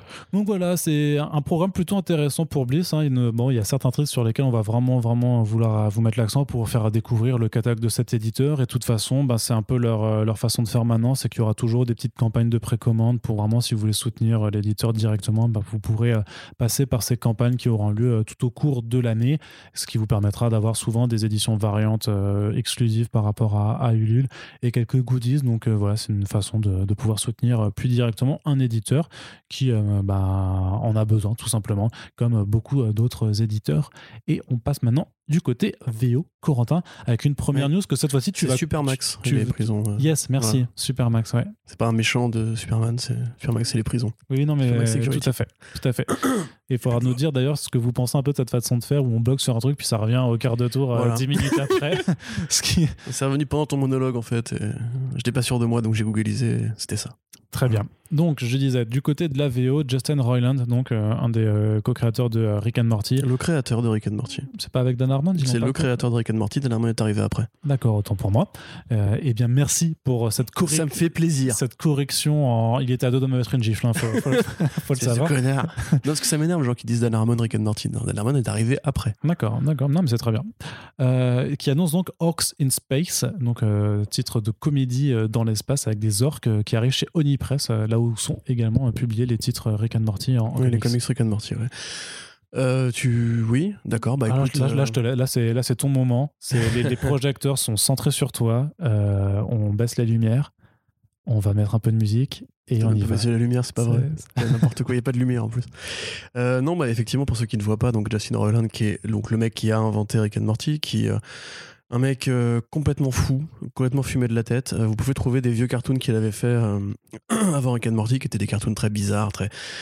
Enfin, il y a des trucs à base de, de mecs qui mettent leur, leur bite dans, dans un trou d'œil. Enfin, bref, c'est très très chelou. C'est un mec vraiment complètement fou, complètement taré. Et qui s'est un peu calmé après avoir travaillé justement avec Dan Harmon sur Rick and Morty. Pour ceux qui ne savent pas, d'ailleurs, il y a des documentaires ou des vidéos explicatives qui parlent un petit peu de la genèse de Rick and Morty, où on explique un petit peu comment Harmon, après, a posé des règles, des jalons qui ont permis à Roland de se canaliser un peu. Euh, au départ, ça, devait être beaucoup plus cruel hein, comme série, ça devait vraiment être juste euh, mort- enfin, qui, qui tabasse son petit-fils euh, pendant euh, trois saisons, quoi. Il a eu récemment une sorte de petite fatigue vis-à-vis de ce projet-là, puisqu'effectivement, Rick and Morty, c'est très long à faire. C'est un truc qui les, qui les a un peu dépassés aujourd'hui, puisque c'est devenu une marque. Voilà, enfin, il y a les porte-clés Rick and Morty, mais moi j'en ai un, tu vois, j'ai un porte-clés Pickle, euh, Pickle Rick. Euh, à Londres, si vous allez vous balader dans les Comme quartiers. toute une euh, seule qui se respecte, tout à fait, bien sûr. Dans les quartiers de Londres, vous pouvez trouver des pulls, des pulls de Noël Pickle Rick. Enfin, c'est c'est un- c'est assez incroyable. Lui, là, après ça, il a décidé de se prendre un peu de liberté. Il a créé la série Solar Opposites avec le mec qui a créé le dessin animé Star Trek Lower Decks, je le dis pour le bon Bertrand qui se reconnaîtra. Euh, et là, effectivement, Comics, moi, il travaille sur une nouvelle propriété. Alors, il n'est pas tout seul à l'écriture, ils sont même, assez nombreux hein, pour une série qui, a priori, euh, euh, on va pas chercher non plus hyper loin en termes de, complexité. C'est juste un monde dans lequel, enfin, un monde donc dans l'espace, dans lequel euh, des orques euh, évoluent quotidiennement. Euh, trois orques particuliers qui sont a priori des grands maladroits et de bons gros idiots euh, font suffisamment de conneries pour euh, devenir un petit peu la cible euh, de, de, l'ire populaire. Et c'est à ce moment-là qu'arrivent sur la planète des personnages un petit peu à la Star Trek, à la Star Blip pour être précis, qui viennent juste explorer un petit peu ce qui se passe dans cette contrée lointaine. Les orques maladroits vont voler le vaisseau, qui est un peu l'Enterprise locale, pour se barrer et devenir la cible, bah, la cible de toute la galaxie, quoi, grosso modo, qui va leur cavaler après. Donc ils vont se planquer à la bordure extérieure, etc. C'est un mélange de fantasy absurde et de science-fiction absurde, avec effectivement des designs très, euh, très enfantins qui font justement très dessin animé. Donc c'est encore une fois un petit, euh, un petit caprice, une petite création, voilà, comme ça, sur le pouce de Justin Roiland. Moi, je, suis content parce que c'est un mec que j'aime beaucoup, justement pour sa folie, que je trouve un peu canalisé avec la dernière saison de Rick and Morty, qui était, à mon sens, un peu trop en dents. Euh, Solar Opposites, par contre, c'est vraiment super bien. Donc, si vous l'avez pas regardé, ça arrive bientôt sur Disney+, enfin sur l'offre star de Disney+, ou en pirate pour ceux qui n'ont pas envie, envie de donner de l'argent à Disney. Vous avez parfaitement le droit de pas vouloir donner de l'argent à Disney. Euh, voilà, ça existe aussi. Et puis voilà, une petite mini-série euh, cool. Je sais pas si le mec a prévu de se reconvertir dans, dans les comics, mais c'est toujours sympa de se dire Non, que je justement, pense, je pense pas. hein. vu que c'est quand même un mec qui a un peu un touche à tout, il a aussi fait du jeu vidéo. Euh, il, a, il a conçu et, et designé un jeu vidéo, je crois, en, en réalité virtuelle, que j'ai pas, auquel j'ai pas encore joué d'ailleurs, qui a priori est sympathique. Et c'est vraiment en fait toute la partie, euh, les aliens qui ont des noix à coucher dehors, euh, tout le côté un peu absurdiste, euh, un peu gratos et un peu cruel de Rick and Morty, c'est plus lui. Et tout le côté méta et relations familiales, Rick qui n'arrive pas à se trouver en tant que personnage, etc., c'est plus Dan Harmon. Donc si la partie ultra créative et un peu gogol de Rick and Morty vous plaît, n'hésitez pas à bifurquer vers ce truc-là. On verra bien si iComics ou un autre éditeur veut éditer ça en France. Moi, en tout cas, j'en serais assez, assez content. Et puis voilà, que te dire, euh, c'est bien, je suis content. Voilà, bu- buvez un coup comme à chaque fois. Quand Corentin est content, vous buvez un coup. C'est ça. C'est vrai qu'on avait oublié de le préciser que cette règle fonctionne toujours. Toujours, tout le temps. Toujours et que ça dépend. Du coup, il y a des podcasts où parfois vous restez sobre. Et parfois, il y en a où vous êtes, voilà, vous êtes un petit peu plus pompette euh, après nous avoir euh, écouté. Et il y a une autre annonce hein, qui a été faite euh, dans, dans l'indé, vraiment dans, dans l'indé un petit peu confidentiel. C'est le nouveau titre de Pornsack Pichet Shot qui s'appelle The Good Hygiene. Donc, qui, qui, arrive chez, chez Image Comics. Et euh, ma foi, ben, on est plutôt intrigué puisque, euh, euh, pour rappel, enfin pour rappel, si vous écoutez First Print, on l'a pas forcément abordé, mais si vous nous écoutez depuis plus longtemps, vous connaissez peut-être un petit peu ce nom, un peu curieux, hein, Pornsack Pichet Shot. c'est l'auteur du comics Infidèle, Infidel, qui était dessiné par Aaron Campbell. fantastique mini-série d'horreur euh, qui était sorti en plus pas très, pas très longtemps en fait après euh, la sortie de Get Out, donc qui était clairement dans ce registre d'horreur sociétale où grosso modo on suivait euh, une femme musulmane qui vivait dans un, dans, dans, un, dans un grand immeuble où en fait tous les habitants étaient plus commençaient à être possédés par des démons qui se nourrissent en fait de la haine de l'autre, de la xénophobie, de tous ces ressentiments en fait bah, nuls qui, qui gangrènent qui gangrènent la société. Ouais, je t'avoue, je suis aussi dans les hot takes de ouf quoi. la haine, la, la, haine de l'autre c'est pas bien, voilà. Bon, je je pas trop, euh, j'en aurais pas la parole. À... Pas que c'est mal d'être raciste. Ouais, c'est ça. Il n'y a pas trop, euh, pas trop de débat euh, pour moi à avoir là-dessus. Mais voilà, donc c'était hyper bien parce que bah forcément, le, enfin, le propos était, et, l'est toujours quelque part, il est toujours très, très ah bah pertinent. surtout en par France en 2021, oui, effectivement. Mais dans tout le monde un petit peu, j'ai envie de dire, les, les, tensions entre les gens en fonction de leur appartenance à l'un ou l'autre groupe, c'est toujours pas fini. mais en plus, c'était magnifiquement illustré par Aaron Campbell qui avait alors qui a fait du Constantine euh, par, la suite. Hein. Donc clairement, euh, un dessinateur euh, britannique, je crois, qui est complètement accurate, vraiment fait pour faire des titres sombres, d'horreur, de, mystique et ce genre de choses. Voilà, qui montrait vraiment des specs, des, des fantômes à l'allure vraiment, vraiment bah, terrifiante, tout simplement. C'était un vrai, vrai, vrai comic book de flip. C'était très, très bien. C'est toujours pas arrivé en VF. Donc là, qu'est-ce que vous attendez? Euh, vraiment pour sortir Infidel en, en, France. Pour le coup, c'est peut-être plus pertinent de le sortir en France, vu qu'on a une communauté musulmane qui est beaucoup plus nombreuse proportionnellement à euh, la communauté musulmane américaine. Et en plus, parce que, euh, bah, c'est encore une fois, c'est très pertinent aujourd'hui pour nous je trouve. Oui, oui, c'est. Non, non, non, non, c'est. je, suis, je, suis, complètement d'accord avec toi, mais au-delà même de, de, de, ce propos, c'est juste une très bonne histoire d'horreur. Donc, c'est. je ne sais pas, il faut, il faut faire quelque chose, mais en tout cas, on est content de, le revoir, parce que depuis Infidel, je ne crois pas l'avoir revu sur du comic book. Je crois qu'il est scénariste de, de séries télé. Oui, oui, il fait ça, il écrit pour d'autres pour d'autres médias. Euh, donc c'est pour ça il a, il a, également fait de, de l'édition, euh, notamment. Donc c'est euh, c'est quelqu'un qui est très occupé. Mais donc voilà, ça revient chez Image Comics avec The Good Asian. De quoi ça parle, Corentin? Tu peux donner le dessinateur? Oui, bien sûr. Je vais te donner le nom du dessinateur qui s'appelle Alexandre Tefengi. Voilà. Alors c'est important parce qu'effectivement le dessinateur lui-même est d'origine asiatique. Vous allez comprendre. Alors ça parle en fait, c'est une histoire très conventionnelle puisque c'est juste un, enquêteur, un détective privé dans une New York dans les années 30, donc qui évoque forcément toute une série de genres de fiction, le détective noir, le hard-boiled, truc dont, on a déjà pu vous parler ici, euh, à la différence qu'encore une fois, c'est un propos social engagé et euh, qui parle de racisme et de xénophobie, puisque le héros est asiatique et suit un serial killer dans Chinatown. Donc en 36, c'est-à-dire à, l'époque où il y avait ce qu'on appelle le Chinese Exclusion Act. Alors pour ceux qui ne voient pas, c'est écrit dans l'article que vous pouvez trouver sur le site comicsblog.fr. Euh, le Chinese Exclusion Act, c'est une mesure qui a été prise par les États-Unis, qui est très peu connue. Enfin, j'ai l'impression que peu de gens euh, ont entendu parler de ça aujourd'hui. Oui, moi j'ai découvert euh, en, te, en, te, relisant. Voilà, moi je vais, donc, je vais donc répéter ce que j'avais écrit. à l'époque de la ruée vers l'or, vous, avez, vous avez pu le voir dans, Lucky Luke, d'ailleurs, il y a souvent des personnages asiatiques dans Lucky Luke qui correspondent à cette réalité sociale de l'époque. À l'époque de la ruée vers l'or, beaucoup de migrants chinois sont arrivés aux États-Unis en suivant la fameuse logique les États-Unis terre à conquérir, qui est ouverte au reste du monde normalement, comme les Irlandais ou les Anglais ou les Français ont pu le faire avant pour tenter leur chance dans l'excavation des minerais rares qui étaient l'or, etc. Comme dans Mutafukas 86, tout est lié, c'est très beau. Euh, et à l'époque, justement, donc ça, ça, ne dérangeait personne. En tout cas, on a trouvé des écrits qui montraient qu'à l'époque, évidemment, il y avait même une sorte de cohésion entre tous ces mineurs qui partaient galérer euh, dans le grand froid pour, euh, pour faire leur, leur petite cueillette, quoi. Dans le Klondike. Dans le Klondike. Alors, le Klondike, c'est pas en Californie, Arnaud du coup. Mais, mais dans le grand froid. Ça, c'est Picsou, du coup, tu penses à Picsou. Ouais, complètement. Non, mais le grand froid, je dis ça comme ça. Après, évidemment, la Californie n'est pas forcément l'état le plus hivernal du monde, mais. Euh, donc, à l'époque, évidemment, ça dérangeait pas. Et puis, au fur et à mesure que l'or s'est raréfié, les blancs américains ont commencé à avoir un très mauvais œil l'arrivée justement euh, de migrants qui amenaient leur famille, qui commençaient à avoir des enfants, etc. Donc la ça a commencé en Californie, il a commencé à y avoir beaucoup de mesures liberticides qui ont été faites à l'encontre de cette population. beaucoup de lois justement suivant la rhétorique qui viennent voler le pain de nos blancs américains, etc.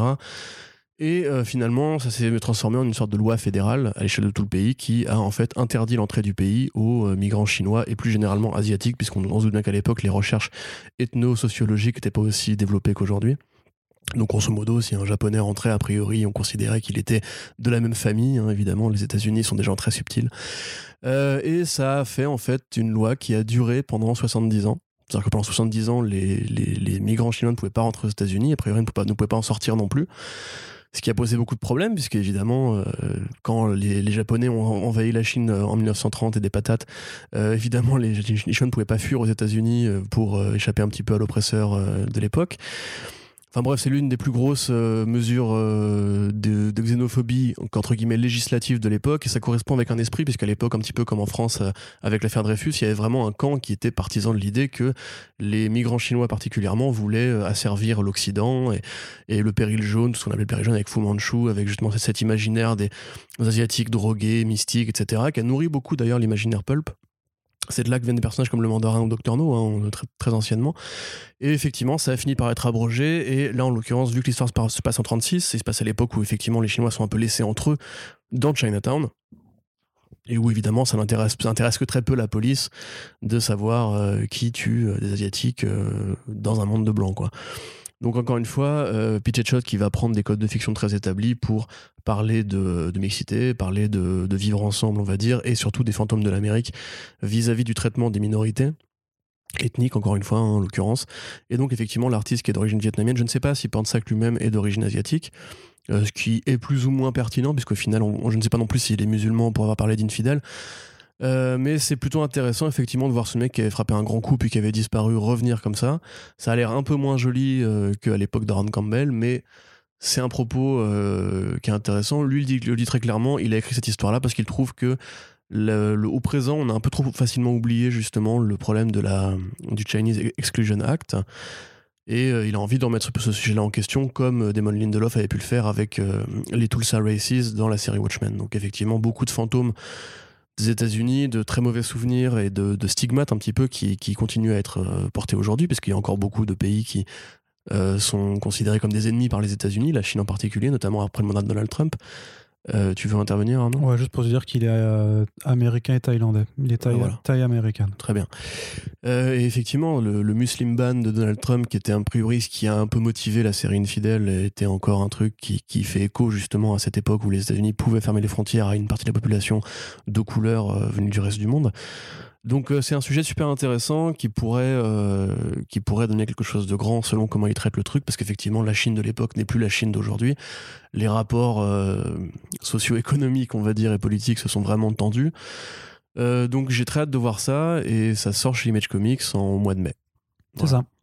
Et bah on vous en fera sûrement un débrief au cours d'un Back Issues VO Très certainement, vu que, bah, comme vous l'avez compris, on aime beaucoup euh, le, précédent travail de l'auteur. Donc, il n'y a pas de raison qu'on n'arrive pas à s'intéresser à ça.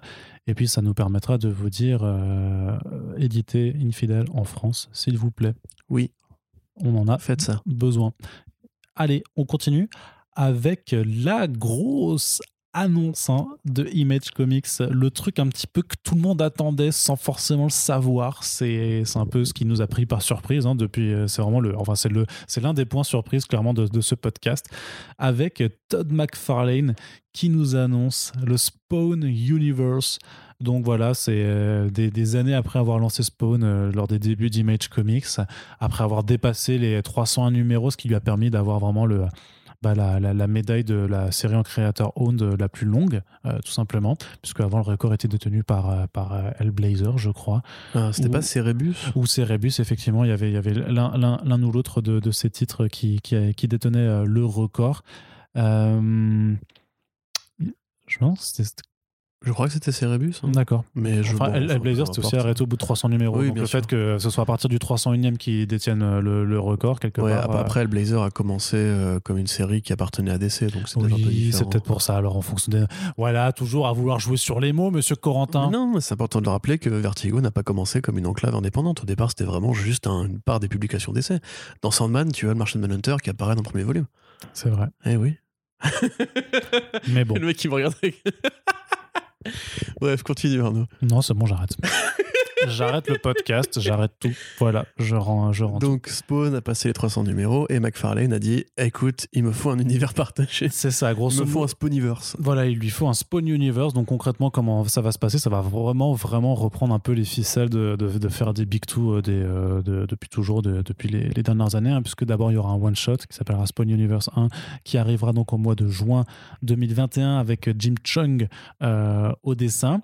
Puis après, ben, tout simplement, la série Spawn euh, princi- pardon, principale va continuer et sera rejointe par euh, trois autres titres euh, qui arriveront euh, petit à petit au cours de l'année. C'est-à-dire qu'on va d'abord avoir King Spawn en août, après The Gunslinger en octobre, qui est un peu une version de Spawn façon un Punisher, quoi. Et à la fin, en décembre 2021, The Scorched, qui sera le, grosso modo le titre d'équipe de cet univers, avec bah, voilà, tout, plein de versions différentes de Spawn qui peuvent exister. Sachant que c'est pas la première fois hein, qu'il y a des mini-séries dérivées, des spin-offs, des crossovers et tout ça, mais là, vraiment, l'idée, c'est quand même d'avoir quatre titres réguliers euh, à terme d'ici la fin de l'année, d'avoir quatre ongoing euh, donc euh, dans l'univers Spawn avec une continuité établie, avec du team-up, avec du crossover forcément à terme. Il y aura forcément une sorte d'event qui arrivera au bout d'un an, puisque clairement, enfin moi je le vois pas comme un truc qui peut réellement durer sur du très long terme, mais pourquoi pas. À noter que les noms sont très intéressants malgré tout. Il y a de la très très très grosse euh, Moula. Moula, euh, enfin je- non j'allais pas dire, enfin du, du très gros nom qui est, qui est associé à autre chose, notamment parce qu'il y a Donny Cates quand même, c'est pas, c'est pas n'importe qui. Il y a Alec Scott. Il y a Alex Scott effectivement, mais il y a, euh, je, le, je le fais en mitraillette, hein, mais t'as Frank Whiteley, Greg Capullo, Mark Silvestri, Sean Murphy, Arthur Adams, J. Scott Campbell, Mac Del Mundo, Jason Sean Alexander, Carlo Barberi, Brett Booth, Javier Fernandez, David Finch, Jonathan Glapion, Kevin Keane, Puppeteer Lee, Son, Sean Lewis, Ben Oliver, Paulo Siqueira, Steven Segovia et Marcio Takara pour le moment qui ont été annoncés. Donc là, c'est surtout un peu, on va dire, les gros noms euh, qui sont là un petit peu pour appâter à la fois les lecteurs et pour inciter les revendeurs des comic shops à commander euh, les numéros des, euh, bah, de ces titres qui vont arriver. À n'en pas douter, il y aura aussi pas mal de couvertures variantes, parce qu'il y a beaucoup des artistes là qu'on annonce qui sont déjà en fait très connus de cet univers, soit parce qu'ils l'ont dessiné en planche intérieure, soit parce que régulièrement ils en produisent des, des couvertures variantes. Par exemple, Greg Capullo, bah, il a dessiné Spawn, mais maintenant il fait surtout des couvertures de, de, de- de temps en temps. Ils aiment.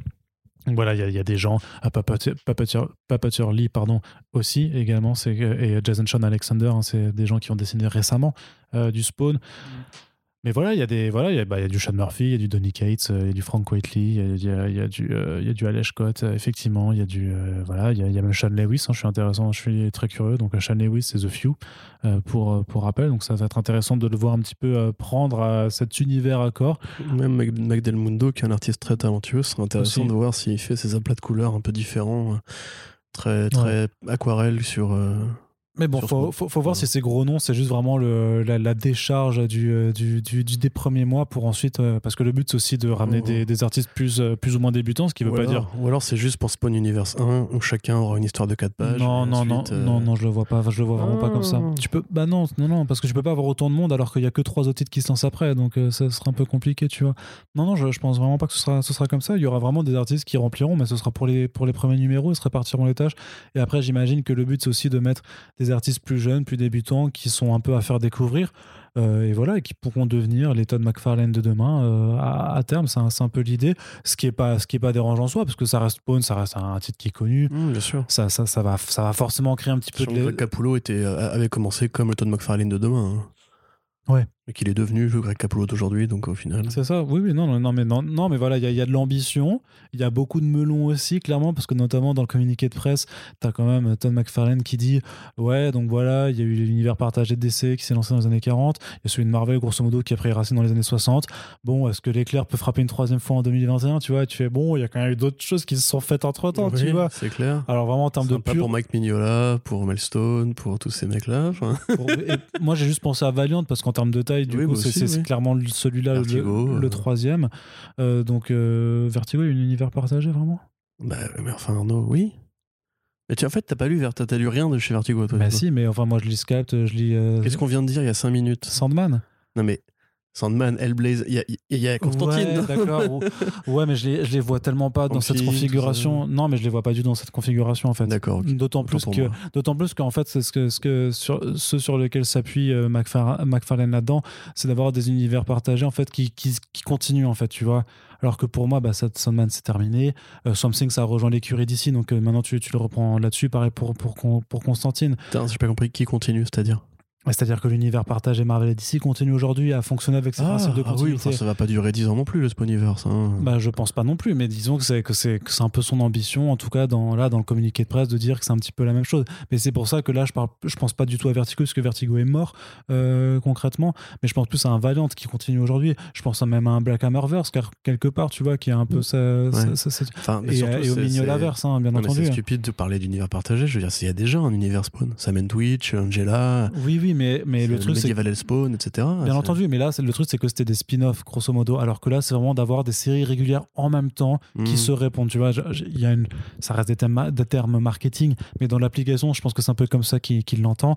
Malgré tout, ça reste McFarlane qui a quand même, malgré tout ce qu'il a réussi à accomplir, et ça on pourra jamais lui enlever, qui a aussi un, fort ego, euh, clairement, et en même temps, bon, j'ai envie de dire, faut bien vendre le truc, parce que la question euh, que moi j'ai envie de te poser, Corentin, quand même. Ah, vas-y, pose-moi la question. Bah, est-ce qu'on a envie d'un Spawn Universe en 2021 bah, moi, je ne lis plus Spawn depuis, depuis un très long moment. J'avais lu jusqu'au numéro 100 et déjà à l'époque, ça commençait déjà, enfin, ça commençait à prendre la poussière, quoi. J'ai lu quelques trucs qu'il avait fait après, par-ci par-là, notamment, voilà, le, truc avec Angela, justement, qui était, je crois, illustré par Capullo, Neil Gaiman Capullo, je crois. Et non, enfin, en définitive, le concept de Spawn, il est, il est un peu rincé, quoi. Je veux dire, le problème de Spawn, en fait, c'est que les, les 20 premiers numéros, il y a du Alan Moore, il y a du Neil Gaiman, il y a du Grant Morrison, il y a du Frank Miller qui est d'ailleurs un très mauvais Frank Miller à l'époque. Il y a même eu Batman Spawn avec, par Frank Miller qui était nul. Mais euh, tu vois, il y avait un truc par rapport à la Malebolgia, au fait que tu avais le, Satan local qui créait une armée de Hellspawn, duquel justement euh, Al Simon c'était juste en fait un des, soldats. Et ce truc-là, alors si j'ai bien tout compris, a été au, au, bout de sa conclusion avec la guerre entre les anges et les démons et tout. Aujourd'hui, j'ai même pas conscience de quoi ça parle vraiment encore Spawn. Est-ce qu'il y a tant de place que ça pour euh, créer toute cette mythologie À la limite, un multivers de Spawn, je sais pas, pourquoi pas. Bah, c'est un peu ça quand tu vois les couvertures et les visuels, tu vois que c'est un petit peu comme décliné comme ça. Hein. Bah, c'est Spider-Verse. En plus, en plus, déjà, le, de base, le, design de, Spawn est inspiré par Spider-Man. Donc là, quand tu vois la couverture avec même, tu as une sorte de Deadpool euh, sur le truc, là, tu vois, c'est celui qui saute juste ici. Il a exactement le design de Deadpool, avec la même posture et tout. Euh, moi, si tu veux, que McFarlane s'amuse à créer d'autres versions de Spawn, pourquoi pas? J'ai envie de dire, ça peut être ludique et rigolo. Par contre, qu'il y ait une vraie portée, entre guillemets, scénaristique à tout ça, j'ai du mal à voir vraiment à quoi ça va, à quoi ça va correspondre. Quoi. Là, en l'occurrence, c'est que des guerriers, t'as un qui a des fusils à pompe, d'autres qui a une mitrailleuse Gatling, qui a une sorte de spawn nazi. Enfin, ça, ça, peut être ludique, hein, vraiment, ça peut être plaisant. Moi, j'aime bien. En plus, le trait de McFarlane, j'aime bien. Euh, le roster créatif est dingo, quoi. Je veux dire, il n'y a pas à chier. Euh, ça peut vraiment. C'est un gros truc. Et tu sais, tu sais que moi, ça me rappelle, tu te rappelles, le, fait que Bleeding Cool avait écrit sur le retour d'un univers partagé de super-héros? Oui, on en avait bah, parlé. Oui. C'est bah, ça qu'ils ont. Je me demande si c'est pas ça. Avec, euh, avec deux ans de retard, mais effectivement, ça peut être ça. Oui, c'était à l'époque où on, on, on croyait qu'il parlait de crossover, la série de Donny Case, justement. Et, moi, en fait, voilà, c'est plus ça qui m'intéresse. C'est plus d'avoir ces, ces lectures d'auteurs et d'autrices encore que je crois qu'il n'y a même pas de nana dans le, dans le roster. Là, pour, là c'est très très masculin, effectivement. Ouais. Lee, c'est un, c'est un, garçon. Ouais, d'accord, ok. Bon, ben voilà, bon, c'est lecture d'auteur dans ce cas-là, excusez-moi. Euh, sur le, le, mythe de Spawn peut être intéressant parce que Spawn n'a jamais été aussi bon quand il n'était pas écrit par Todd McFarlane en fait. Donc ça peut être rigolo et puis les artistes en et question. Hop, euh, une hot take de plus euh, dans, dans, le podcast. je veux dire, enfin, Doug McFarlane c'est un piètre scénariste. Il est sympathique, hein. c'est correct ce qu'il fait, tu vois, c'est carré et tout. Mais c'est vraiment plus les designs et les visuels que tu retiens de Spawn. Enfin, cite-moi une grande intrigue de Spawn. Tu vois, t'as pas lu de Spawn toi en même temps. Mais euh, bref. C'est dit, avec un dédain. Non, non, mais non, c'est pas ça. C'est que je te, je te, pose la question à toi en oubliant. Et, en plus, j'en ai lu, c'est juste que c'était il y a très longtemps. Ouais. Et que j'y ai pu retoucher depuis. Bon, bref, du coup, voilà, moi, à la limite, voir ce que pourrait faire Murphy, par exemple, avec le, les, les, designs et les visuels de Spawn, ou Del Mundo, encore une fois, Alex Scott, je pense qu'il y aurait moyen de s'amuser. Bah, le truc, c'est, tu vois, euh, en termes de scénariste, justement, ouais, Donny Cates, Alex Scott, Sean Lewis, ils sont très très bons. C'est des très bons scénaristes dans ce qu'ils ont fait ces dernières années. Oui, bah oui, mais après, est-ce que le concept n'est pas un peu limité en soi? Je sais pas. Moi, personnellement, voilà, tu vois, le Gunslinger, par exemple, qui est une sorte de spawn un peu western, euh, avec son chapeau et son grand manteau, ça, ça me fait kiffer, par exemple, tu vois, je trouve ça vraiment, ça, a l'air cool et tout. Celui avec les cornes aussi, tu, tu sens justement qu'il ouvre la possibilité d'un multivers de spawn pour avoir différents types de récits enfin différents types d'intrigues, de genres, etc., qui pourront euh, venir s'additionner au truc normal du mec avec ses SDF et tout Donc euh, pourquoi pas du Spawn Fantasy, pourquoi pas. Enfin, je veux dire, il n'y a, pas forcément moyen de, Bah, tu vois, de critiquer. tu l'avais déjà, le Medieval Spawn en Spawn Fantasy, quoi. Ouais, mais j'adore moi le Medieval Spawn. Mm. Vois, pour le coup, c'est un des rares trucs que je trouve qui aurait, qui aurait dû avoir une ongoing quelque part. Mais voilà, il y, a- il y a moyen en fait de s'amuser. Par contre, quand tu vois les visuels, et, enfin les, les affiches et tout, ça fait vraiment très années 90 quoi. C'est, c'est genre la, la nana avec son demi-masque de spawn et ses énormes flingues. Vraiment, c'est blaireau mon gars. Enfin, c'est, c'est vraiment pas très ragoûtant. Mais euh, ouais, puis McFarlane, c'est qui, continue de se donner un peu les moyens de ses ambitions, c'est, chouette. Maintenant, moi personnellement, je vois mal le, truc vraiment durer dans le temps. Quoi. Même en plus, tu vois, si, on pense à Spider-Geddon ou à Spider-Verse, euh, c'est c'est des bons événements. Enfin, c'est des bons événements, non, c'est pas des bons événements, c'est des événements qui sont intéressants pour ce qu'ils développent en termes de nouveaux personnages. Mais euh, tu pourrais pas avoir une ongoing dans laquelle il y aurait que Spider-Verse et Spider-Geddon qui continueraient en, suivi avec euh, un crossover tous les six mois et tout. Enfin, tu te ferais chier au bout d'un moment. Là, c'est que des spawns, tu vois. C'est-à-dire que plutôt que de créer de nouveaux personnages, il va juste créer des dérivations de son spawn à lui. Contrairement à Hunt, par exemple, ou à Angela, encore une fois. Euh, donc j'ai même pas l'impression que le mec, si tu veux, vraiment comprenne un petit peu comment marche un univers partagé. Si c'est juste pour avoir différentes séries avec des variations de spawn qui, vivent leur petite vie et qui occasionnellement se croisent pour combattre une menace commune, ça, va être sympathique, mais ce sera toujours des spawns, tu vois. Ils auront toujours les mêmes pouvoirs, ils auront toujours juste des, des variations d'univers, etc. Donc euh, moi, non, ça me, ça me laisse un peu perplexe, j'avoue. À part effectivement pour avoir cette, cette perspective de, de- mini-série euh, en six numéros ou autre, ou d'arc scénaristique, par ces grands talents de la BD qu'il a réussi à convoquer, euh, qui je pense sont tous fans de Spawn, parce que c'est vrai que c'est un monument de la culture américaine. C'est quand même le personnage qui a réussi à terrasser Marvel et DC dans les ventes au moment où il s'est lancé, etc. Donc c'est cool de voir qu'il se, il se rend un petit peu à lui-même euh, son, son, sa, sa- couronne de roi, tu vois. Mais derrière, voilà, je te dis, moi, j'ai un peu de mal à voir le, performatif de l'exercice. On verra bien. On verra bien. Ouais, on verra bien ce que l'avenir nous dira. Ah, ah. On verra bien. Allez, viens, on n'y pense pas, comme le disait Necfeu il y a, putain, il y a quelques années déjà, hein, quand même. Ouais. C'était la- en plus Je suis le- pas très fan de. Non, mais en plus, c'était la chanson la plus nulle euh, de, de cet album-là, donc, euh, mais euh, c'est pas grave. Alpha One. C'était un peu, c'était un peu le, euh, la terre est ronde de Orelsan, tu vois. C'était vraiment ce, fond, ce genre de hein. truc. non, mais c'est ça, tu vois, ce genre de. pourri, euh, cette chanson aussi, franchement. Bah mais c'est, pas- bah, c'est le seul truc qui passe, pouvait passer à la radio quand Ouais. c'était pas Et encore ça a marché de complètement ouf, hein. la mode du rap non plus, tu vois. Bah, quelque Un- part, peut-être que Un ça. album sans single, il prend la plus mauvaise chanson, il en fait un single de. C'est ça. Euh, ouais, donc non, on verra. Après, moi, le seul truc qui m'inquiète un petit peu là-dedans, c'est que j'y vois quand même encore cette tendance, tu vois, après les Heroes Reborn, après euh, le, cette façon dont, dont j'ai l'impression où l'industrie euh, euh, qui va dans les comic shops se ressente complètement en fait sur bah, les lectorats qui est déjà dans les comic shops et qu'ils ont complètement abandonné l'idée de- d'attirer des, des nouvelles personnes, tu vois. Ouais. C'est un peu parce que vraiment, alors, je, je ne vis pas aux États-Unis, donc j'ai pas non plus un regard sur tout ce qui compose le lectorat américain. Mais j'ai quand même l'impression que vraiment ce genre de- d'annonce de, Spawn Universe, c'est pour les mecs qui ont kiffé les années 90, qui ont grandi avec et qui vont encore du coup dans, dans les comic shops parce qu'on sait que c'est quand même encore Mhm. un public assez important et qui a de la thune. Et que plutôt que d'essayer d'élargir et de trouver des nouvelles façons de faire dans, pour attirer des nouvelles personnes dans les comic shops, bah là, on capitalise complètement sur ceux qui y vont encore et on se dit bah on va leur pomper toute la thune qu'il leur reste jusqu'à ce qu'ils s'en aillent complètement parce qu'ils seront trop vieux pour ces Mhm. conneries ou juste à ce qu'ils meurent en fait tout Non, là, simplement je suis pas forcément. Enfin, je pense que tu cherches trop loin. et je et je et je réflexion et sur je- le marché. et je euh. finis juste Oh, d'accord, ok. je finis Toi, tu peux me couper la parole, mais pas l'inverse alors. bah, je suis le Ah, patron donc euh, voilà Continue. Et je finis juste pour euh, dire que le, le- le truc, c'est que cette solution-là, pour moi, elle est dangereuse parce que bah, ça, ça, ça va tenir. Là, dans les 5-10 ans, peut-être, ça peut marcher de continuer à capitaliser sur ces gens-là, mais une fois qu'ils seront partis ou qu'ils sont morts, si t'as pas réussi à faire venir les, ceux d'après, eh ben, c'est, tu vas avoir un moment de rupture ou par contre, là, ça va être l'effondrement total. C'est un peu comme ça que euh, je le vois de façon très pessimiste. Après, il y a d'autres initiatives qui se font, je suis d'accord, sur les romans graphiques jeunesse et tout ça, mais les romans graphiques jeunesse, c'est très bien pour donner le goût de la lecture et tout ça, mais il faut quand même un moment que les LCS, les, les local comic shops, euh, aient cette, euh, cette porte ouverte sur les gens pour leur dire, bah, une fois que vous avez lu vos, romans graphiques jeunesse, machin, bah, venez lire des single issues aussi, tu vois. Et pour l'instant, ce pont qui mêle les deux formes ne se fait pas et au contraire ben, les, éditeurs sont plus à miser soit sur l'un soit sur l'autre mais il n'y a plus il y a, y a- y a pas cet entre-deux qui arrive à se dessiner et sur du long terme moi c'est à mon, avis ça, reste inquiétant mais bon enfin, je, je suis d'accord avec cette réflexion-là en général, mais je pense qu'elle s'applique pas ici. Là, le, enfin, le, le, débat du man baby, on va dire, il a pas vocation. Voilà. Euh, Todd McFarlane lui-même, c'est un man baby. Je veux dire, c'est euh, pour utiliser un autre terme anglais qui va écorcher les oreilles des gens, c'est un one trick pony. Tu vois, dans sa carrière, et Spider-Man et Spawn. Point. Le mec, ça fait 30 ans qu'il fait du spawn.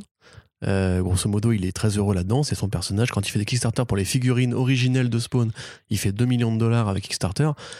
Le- il a compris qu'il y a un, fa- un fandom pour ça. Il a envie de se faire plaisir. Le film n'avance pas, les séries animées n'avancent pas. Il a dit hein, qu'il y aurait sûrement des grosses news pour le film dans les six Oui, bah mois. oui, comme tous les 6 mois, voilà, c'est toujours pareil. Il dit toujours que ça avance, mais ça avance pas en fait. C'est Et que d'ailleurs, ce Spawn Universe pouvait être prétexte à des films et des séries. Voilà, donc moi, à mon avis, je pense qu'il est frustré créativement par rapport au fait qu'il n'arrive pas à vendre, à, à prendre sa part du gâteau euh, des adaptations. Donc il va, il va attaquer Marvel et DC sur ce qu'ils fait, sur ce qu'ils font depuis toujours. Et comme il a que Spawn dans son, dans son escarcelle, il fait ce qu'il a toujours fait. Il fait du Spawn et il rafale du Spawn. Alors que franchement, un reboot de la série animée sur HBO Max, Mais putain, bien sûr, la série animée Spawn était géniale. Même, enfin, même, même un film, franchement, à 15 millions. Moi, je te le paye. Tu vois enfin, je veux dire, alors tu peux pas. je peux pas le, te payer, on est d'accord. Mais je veux dire, c'est Mais même bientôt, mais Non, bientôt. mais je pense que Spawn, même en film, c'est pas compliqué à faire. hein. Je- à mon avis, Blumhouse pourrait le faire très bien. Mais bref, euh, au-delà de ça, à mon avis, genre, McFarlane, il a que Spawn dans sa carrière en vrai. Tu vois, il a Image Comics, il a les, les jouets McFarlane, mais en termes de personnages qu'il a créés, c'est, c'est, tu vois, c'est, c'est même pas lui qui a fait les meilleurs trucs. Je veux dire, Bendis, quand il fait, quand il fait Sam and Twitch, c'est mieux que quand, il, que quand McFarlane écrit Spawn, tu vois. Donc, Mm. à mon avis, il veut juste faire comme d'hab, c'est-à-dire continuer à croire que son personnage à lui est euh, le plus grand personnage de, de- de- de tous les temps. Et donc, il fait Spawn Universe, un petit caprice, tu vois. Après, par rapport à cette réflexion sur le futur, Donc, comme tu, le dis- comme tu le disais toi-même, tais-toi comme tu le disais toi-même. comme tu le disais toi-même, il va peut-être justement former une nouvelle génération d'artistes et. euh, comme avec Capullo, avec ce- cet univers-là qui permettra à d'autres mecs de s'essayer à faire du spawn et peut-être d'attirer le lectorat vers Spawn, mais aussi du coup de former une nouvelle génération qui pourra après se diffuser, se diffuser dans, dans le reste de l'industrie, etc. Donc, euh, moi, si tu veux, je suis un peu fatigué de McFarlane qui justement n'arrive pas à créer de nouveaux personnages et même n'a pas l'air de s'y intéresser en fait, et qui continue à nous bassiner avec son spawn, son spawn, son spawn. Je pense que le but c'est d'arriver au, numéro 1000 de spawn et après de mourir, tu vois, grosso modo. Mais euh, c'est pas forcément une réflexion qui est, très, qui est plus structurée que ça. Parce que McFarlane, il, il a des idées pour changer l'industrie. Même rapp- rappelle-toi pendant le confinement, où il avait dit mettons-nous d'accord, DC, Marvel, Dark Horse, pour essayer d'é- d'é- d'étalonner un peu, enfin d'échelonner un peu les, événements pour pas se cannibaliser et tout. Personne n'a voulu l'écouter. Donc au final, bah, il fait son truc dans son coin, et puis si ça marche, tant mieux. Si ça marche pas, tant pis. Il a vu les noms, ça marchera forcément. Donc euh, voilà, j'ai envie de dire, limite, ça pourrait être une sorte de belle revanche s'il arrive à, à toper euh, DC et Marvel en termes de vente, quoi. Moi, je serais pas contre du tout. Si un spawn euh, de Sean Murphy vend plus qu'un euh, West Coast Avengers 1, enfin, euh, voilà, je suis content personnellement. C'était pas ultra bien vendu, vendu, je pense, le West Coast Avengers 1 de Ouais. Kelly Thompson. Alors que c'est vachement bien. Mm, Très très drôle. Donc c'est un exemple au hasard, hein, je pas. de- Ouais, mais là, tu, tu, particulière. tu cibles particulièrement un truc qui s'est sûrement pas beaucoup vendu alors que c'était vachement bien. Mais, Ouais, effectivement. Enfin, c'était vraiment plutôt cool. Quoi. Ça, ça faisait, c'était marrant. Moi, je me suis marré. Euh, continue. Du côté DC maintenant, cette fois-ci, on va faire une belle partie d'ici, mine de rien. Alors, on va pas forcément épiloguer sur tout, mais euh, bon, déjà, euh, dans la façon de fonctionner de l'éditeur, maintenant, on a compris. Euh, ce que DC veut, c'est des anthologies, du Batman. Et si, tu peux faire des anthologies euh, sur du Batman, bah, c'est banco. Parce que grosso modo, là, dans, les dernières annonces qu'on a quand même, euh, bon, il y a un numéro d'anthologie qui, s'appelle Festival of Heroes, qui reprend un petit peu le principe des Marvel's Voices et Marvel's Voices Indigenous, qui est vraiment là pour mettre en avant à la fois les personnages et les créatifs issus de, minorités ethniques principalement. C'est-à-dire que euh, Festival of Heroes est là pour mettre en avant les personnages asiatiques avec une majorité de créateurs et de créatrices qui sont asiatiques ou qui ont des origines asiatiques. Bon, là-dessus, Marvel Voices le fait déjà aussi. C'est pas la première fois que eux-mêmes euh, le font. Euh, soit, et puis c'est pas inintéressant de mettre Cassandra Cain, le New Superman et tout ça en avant dans des petites histoires avec des gens qui écrivent, voilà, qui écrivent bien, qui dessinent bien. Euh, puis voilà, si vous aimez pas, vous achetez pas, il y a pas de problème. Par contre, le truc qui commence franchement à me gonfler, c'est l'autre anthologie qui est annoncée également pour le format Digital First aussi, parce que le Digital First, vraiment le, numérique, clairement, c'est là-dessus que DC Comics mise de plus en plus, quitte à réduire euh, la voilure sur les, euh, les publications au format papier en tant que tel. Puis euh, on va faire le lien sur un autre sujet vers, la fin de la partie DC Comics qui est assez équivoque. Batman Legends of the Dark Knight qui revient, donc c'est un titre quand même qui est culte, hein, qui notamment dans les années 90, euh, après le film de Burton, en fait, a permis d'accueillir en fait ben, plein d'équipes créatives différentes qui se relayaient pour chacun des arcs et ça a permis d'avoir euh, Batman Prey par exemple de Doug Munch ça a permis d'avoir Batman Gothic de Grant Morrison et Klaus Johnson. Bref une série qui est très bonne. Corentin tu te l'es refaite en plus il n'y a pas si longtemps que ça. Et tu disais qu'il y avait des arcs vraiment qui tuaient tout simplement. Les 30 premiers numéros, il y a rien acheté quasiment. voilà. Euh, donc ça revient, c'était déjà revenu hein, au format Digital First euh, au cours de la période euh, New 52. Donc là, ça se refait en relaunch avec également aussi hein, des équipes créatives plutôt, plutôt attrayantes, ça, il n'y a pas de souci. Mais quand même, dans les dernières semaines, dans les derniers mois, euh, t'as l'anthologie, bon, t'as Batman Black and White qui a fait son retour. On t'annonce Batman Urban Legends, qui est aussi une anthologie avec, sur du Batman. On t'annonce euh, la série Future State Gotham qui fonctionne également sur le principe d'anthologie. Euh, on a maintenant ce Batman Legends of the Dark Knight. Et je, crois que t'en as encore une cinquième, quoi, en anthologie euh, sur. Et Legends, c'est anthologie un numéro, une histoire ou enfin Parce que normalement, l'origine, c'est plusieurs mini-séries qui se suivent dans, au sein d'une même série. Ouais, non, mais là, c'est pas Batman Urban Legends, c'est. Non, non, je crois que c'est des équipes créatives qui se relaient aussi pour raconter des histoires. Mais, mais c'est son principe, c'est que. Black and White mais... en couleur, quoi. Oui, c'est ça. Mais, que ce soit sur l'un, je veux dire que ce soit sur un numéro par équipe ou euh, une équipe par arc, c'est le même principe. C'est on a euh, quatre voire cinq anthologies dans l'univers de Batman qui s'enchaînent, que ce soit en papier, en numérique et tout ça. Et à un moment, tu te dis, mais les, arrêtez, en fait, il y a, d'autres personnages que vous pouvez exploiter, il y a d'autres univers à exploiter. Alors, bien sûr, on sait que, que Batman vend, il n'y a pas de souci avec ça, et il faut du Batman quelque part pour, pour, euh, bah, pour avoir des ventes, pour euh, pousser d'autres titres. sauf qu'en ce moment. Déjà du Batman, non, mais sauf qu'en ce moment, vraiment, cette capitalisation de en fait c'est une façon de fonctionner vraiment de ouais d'IP en fait vraiment juste de, de, licence. Ça devient un petit peu inquiétant même s'il y il y aura toujours voilà des, équipes créatives qui, qui font plaisir euh, il n'y a, a, pas de problème. Par exemple récemment voilà on a eu euh, l'officialisation que euh, Elsa Chartier et Pierre Collinet font une histoire dans Batman Black and White. Donc c'est ultra cool, tu vois, d'avoir plein d'équipes de, d'équipes créatives différentes. Mais Black and euh, White, c'est fait pour ça. Oui, non, non, mais bien sûr. C'est fait pour avoir des voix différentes, avec des styles graphiques très variés sur une. Et ça a un intérêt parce que c'était un produit rare justement. Oui. S'il y a que des séries comme ça, des, que des séries comme ça, s'il y a 40 séries comme ça qui font le même principe avec juste la, le critère différenciant de ne pas avoir de couleur, Black and White devient un produit parmi les autres et justement ça, ça assèche un peu tout l'intérêt de cette série particulière qui est quand même un truc précieux qu'il faut conserver dans ce format de qualité où généralement euh, il y a quasiment pas de déchets, etc. Sachant que là, tu vois, les créatifs sont, sont relativement intéressants et c'est surtout des noms qu'on a déjà retrouvés en fait, notamment pour la période Future State, puisque tu as Matthew Rosenberg, Brandon Inston, Brandon Thomas, Stephanie Phillips, euh, Janice Mielono Janice.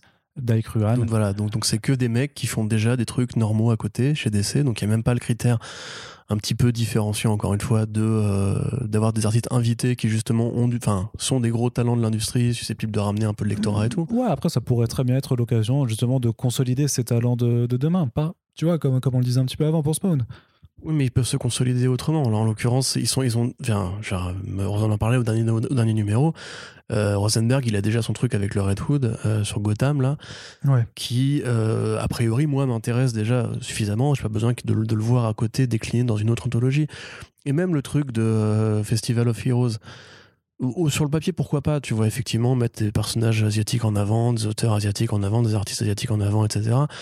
On pourra toujours se poser la question pourquoi faire un cercle rouge autour de, ces, de ce, ce produire-là? Parce que justement, est-ce que la meilleure façon de faire de la diversité, c'est pas de la diffuser plutôt que de la pointer du doigt en mode genre regardez, ils sont asiatiques, on est, on, c'est nous les gentils qui mettons ça en avant C'est un grand débat, il n'y a pas de bonne réponse à trouver. Les deux ont un intérêt, euh, soit le faire entre guillemets en, en faisant semblant de ne pas le faire. En fait, il faut faire un peu des deux, je pense. Oui, ça, il faut faire un peu des deux. Mais en l'occurrence, moi, celle-là, elle me dérange pas plus que ça. C'est vraiment juste, effectivement, même par rapport aux indés, il y a une sorte de, mode de l'anthologie, comme il y a eu la mode des couvertures variantes. Là, en l'occurrence, déjà, Image Comics perd un peu le goût des, des ongoing et fait beaucoup d'anthologies. Là, enfin, beaucoup d'anthologies, fait d'anthologies. Ils, ils, en font. Après, faut... peut-être que nous, on est concentré là parce que c'est surtout les annonces récentes qui mettent en phase là-dessus. Ça reste, ça reste quand même, ça reste minoritaire encore dans, dans, dans la production générale mais tu as effectivement ce, un, modèle qui essaye, qui, qui essaye clairement de, de s'affirmer, mais que voilà, vu que tu vois que tout le monde prend le pas de là-dessus, effectivement, tu as cette impression de clairement d'effet de mode euh, court-termiste. Bah oui, surtout qu'en plus, on sait que le problème de l'ongoing aujourd'hui se pose parce que la renumérotation permanente et systémique a, fissuré un peu le modèle du run qu'on avait avant avec les passages de relais, etc. Les mini-séries, les variantes, la quête du numéro 1 et même, encore une fois, le fait que le fait que Batman Black and White justement euh, perd en fait l'intérêt d'être le seul produit qui fait ce qu'il fait. Legends pour moi c'est différent parce qu'il y a toujours eu en fait le, côté euh, anthologique et généralement, c'est intéressant parce que plusieurs équipes créatives peuvent se relayer ou même revenir des fois. Tu vois, Denis O'Neill avait fait beaucoup de, de, Legends, il était revenu. Et Doug aussi. Euh, ouais, Voilà, et c'est peut-être plus le côté Batman TAS, tu vois, justement, où en fait, tu as un concept qui va être poussé jusqu'à conclusion. Alors que des trucs anthologiques comme Black and White, c'est même pas forcément des histoires. Ça peut être juste des, petits épisodes, des petites quelques secondes dans la vie de Batman qui vont être prises euh, comme ça au débeauté. Euh, il y, a, alors, il y a des travaux euh, chez Arnaud Kikou. Ça, ça, ça, mais moi, ça me perturbe violemment. Et là, pour le coup, effectivement, tu as l'impression, alors je sais pas, je pense que c'est juste une question de, euh, de l'attrait qu'ils peuvent avoir à vendre un numéro avec beaucoup de créatifs qui sont intéressants, entre guillemets, pour le lectorat, en se disant, on met beaucoup d'artistes et beaucoup d'auteurs. Du coup, on va capter mécaniquement euh, les fans de tel auteur, les fans de tel auteur, les fans de tel auteur, et le numéro va bien se vendre en global. Mais il doit y avoir un calcul de genre, c'est moins cher que de faire comme ça plutôt que de faire de l'ongoing. J'ai du mal à comprendre pourquoi personnellement, mais c'est probablement que ça, doit être ça. Et surtout, ouais, l'omniprésence de Batman, quoi. Enfin, je veux dire, il y a d'autres personnages chez DC, on n'arrête pas de le dire. L'autre jour, je parlais d'un Bushbug, qui est un personnage qui est quand même complètement disparu. Il y a plein de héros, les Secret Six, qui étaient quand même une super équipe, disparus. Euh, enfin, il y a plein de trucs comme ça, des personnages secondaires ou même tertiaires qui auraient un intérêt à être mis en avant, ou même des super-héros très actuels. Enfin, j'ai une anthologie Aquaman, par exemple mais ça pourrait être super. Euh, il y, a tout un univers à explorer, il y a un monde entier à explorer, des civilisations, une histoire, différentes itérations et compréhensions du personnage. Le Aquaman rétro des années 60, le Aquaman super dark, le Aquaman qui les, les monstres de The Trench, le Aquaman Lovecraftien, etc. Enfin, il y aurait plein de trucs à faire, de l'horreur et compagnie. Et non, parce que juste c'est pas une IP comme tu disais qui est assez gros, enfin bah, il faudra, que Batman. Il faudra la refaire au moment de la sortie de la série animée King of Atlantis et puis quand euh, Aquaman 2 sera plus proche du cinéma. Mais bon, ça aussi, comme façon de faire, c'est un peu relou. Bah oui, c'est-à-dire qu'on va toujours attendre le produit grand public que va être le film ou la série, alors qu'on sait très bien que la conversion en lecteur n'est pas si évidente que ça. Et en que tout finalement, cas, euh, pas, avec les films. Pas pour les super-héros, voilà, c'est ça. Enfin, pas pour les super-héros mainstream, on va dire. Mais du coup, effectivement, c'est fatigant et, quelque part, j'ai un, peu l'impression qu'on est nous-mêmes des, des vieux cons de râleurs, parce qu'au final, quand tu vois le marché, tu parlais, tu parlais du marché des comics en France, les lecteurs de super-héros en France, ils, ils, aiment Batman, ils veulent Batman, ils prennent un Batman à toutes les sauces. Et donc DC dans son rôle en proposant du Batman à des gens qui veulent du Batman, tu vois. C'est aussi bête que ça, à mon avis. C'est comment dirais-je, on, a les comics qu'on mérite, en tout cas ceux qu'on achète. Et à partir du moment où effectivement euh, le, marché est ce qu'il est, bah, DC continuera de proposer des trucs qui vont, qui vont, qui vont se vendre mécaniquement, tu vois. Enfin, c'est vraiment parfois aussi, aussi limpide que ça. Et il faut pas espérer de, mecs qui font du marketing, on va en parler avec la news d'après, je pense, d'avoir entre guillemets une sorte de volonté créatrice euh, ou de mise en avant de produits un peu plus rares, un peu plus variés, parce que eux, leur métier à eux, c'est vraiment juste vendre de la BD et point. Et quand tu vois, même au niveau du cinéma, tu as une série Titans avec euh, Dick Grayson en lead et bientôt Batgirl dedans et puis un Bruce Wayne et compagnie. C'est pas Batgirl, hein, c'est euh, Barbara Gordon. Oui, pardon, Barbara Gordon, effectivement. Euh, t'as, euh, il y a même, de, de, de, de, Robin dedans. Enfin, t'as. Bah, t'as les trois maintenant, parce, que, parce que t'as Dick Grayson, Jason Todd et maintenant t'auras Tim Drake. T'as eu Gotham pendant des années. Batman a quand même, c'est quand même le héros qui a eu le plus de cartoons de Warner Bros. Animation, qui continue d'ailleurs de sortir assez régulièrement. T'as deux films, entre guillemets, avec Batman dedans qui arrivent bientôt. T'as eu le film Joker, etc. Enfin, Batman, vraiment, c'est une 3 bah, si tu reprends la Snyder Cut, du coup, ah qui, considéré comme un nouveau film, mais c'est le même Batman. Son, apparition dans The Flash, euh, enfin, les deux Batman qui sont présents dans The Flash, plus le Batman de Robert Pattinson. Je pensais à Ben Affleck, plus, euh, plus Pattinson. Et puis Michael Keaton, parce que Michael Keaton, euh, il est censé reprendre son rôle après. Hein. En fait, il, il devrait juste créer la Batman Company, tu vois, qui serait un truc différent de DC. Leur, comme leur donne euh, pas de mauvaise idée. Comme à l'époque de Detective Comics, où tu vois, c'était Detective Comics d'un côté et National de l'autre, tu vois. Ils devraient juste laisser ça et dire maintenant on fait les Batman Comics, on arrête de mélanger ça avec DC pour que DC puisse avoir les coups des franges pour développer les personnages de DC et pas juste de Batman en fait. Quoi Tu me regardes bizarrement. C'est complètement ubuesque comme proposition. Mais non, mais parce qu'au bout d'un moment, ça, ça, se cannibalise. C'est-à-dire que les mecs veulent réduire le volume des, publications. Et au sein de ces publications-là, la priorité sera toujours donnée à Batman. Donc en définitive, plutôt que de s'emmerder, il devrait juste faire Batman à côté et consacrer votre de futurs films ou séries. Euh, enfin, je sais pas, au hasard, les Teen Titans, tu vois, il y, y, a mille choses à faire avec les Teen Titans. On avait vu la gueule des comics Teen Titans euh, des dernières années. Bah voilà, tu vois, parce qu'il n'y a aucune réflexion créative, aucune envie de faire un truc un peu différent, un peu original. Ah, je sais pas, ouais, ou juste qu'ils embauchent les mauvaises personnes ou que les, c'est pas les bons éditeurs qui sont aux commandes des, euh, des projets, parce qu'effectivement, c'est un, un, peu dur de, de se palucher sur euh, Teen Titans. Mm. Après, il y a les, romans graphiques jeunesse, tu vois, pour le coup, qui, qui sont pas. Ouais, mais c'est, là, là, que je te dis que la différence vraiment, enfin, enfin tout, tout l'enjeu, c'est de savoir, mais est-ce que ces putain de romans graphiques jeunesse vont réussir à fédérer ces, les, les qui, les lectrices qui le lisent, à aller ensuite ben, chercher du, du single issue ou, du, ou juste de rentrer dans un comic shop de la même façon que ici. Est-ce que les romans graphiques, là, Urban Link, vont réussir à intéresser, on va dire, des ados qui les lisent, à aller ensuite regarder ben, tous ces dos noirs unis dans le rayon comics après, tu vois? Grande question. Hein. On n'aura pas la réponse aujourd'hui ni demain, mais il faudra, voilà, faudra faire ça du, suivi euh, mm. là-dessus. Ça fait penser à Nintendo, euh, tu vois, qui à une époque avait des F-Zero, des Star Fox et tout, qui maintenant fait quand même majoritairement du Mario, du putain de Mario, et du, putain Zelda. de Zelda. Après, Zelda, et occasionnellement un Donkey Kong qui est un spin-off de Mario. Et euh, quand s'appelle le truc là?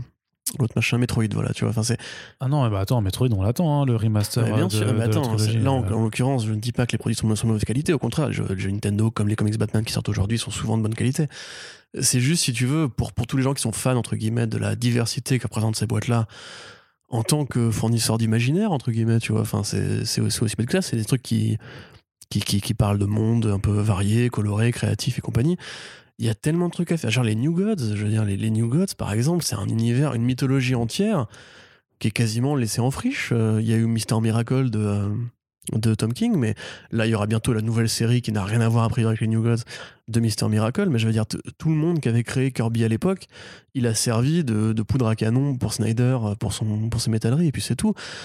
Euh, l'univers de Sandman, ils avaient essayé, ils se sont pris les pieds dans le tapis, et, encore heureux parce que c'était vraiment, c'était vraiment une mauvaise idée de leur lancer en l'occurrence, mais tout l'univers mystique, Swamp Thing, on en est maintenant à, avoir enfin une série Swamp Thing après des années, Animal Man qui a disparu, enfin tous ces personnages-là, Resurrection Man, c'est une très bonne série quand c'est arrivé dans les New 52. c'est vrai, c'est pas mal. Et New 52 était plus varié que ça, tu vois, justement, par mhm. rapport à aujourd'hui où le Future State, c'est quand même beaucoup euh, des classiques, quoi. Oui, bah, bon, il y a quelques, il y a quelques prises de risque et quelques, quelques innovations, mais c'est sûr que c'est pas, euh, enfin, tu sais, même un exemple très con, mais euh, l'univers Wildstorm, les personnages Wildstorm, on a Grifter qui est un peu revenu. mais, euh, ça, ça c'est un, scandale monumental. Et encore une fois, une preuve que les logiques de rachat ne mènent, que très rarement à, à l'expansion créatrice, parce qu'à l'époque, Wildstorm, c'était vraiment, c'était une usine à putain de bonne BD.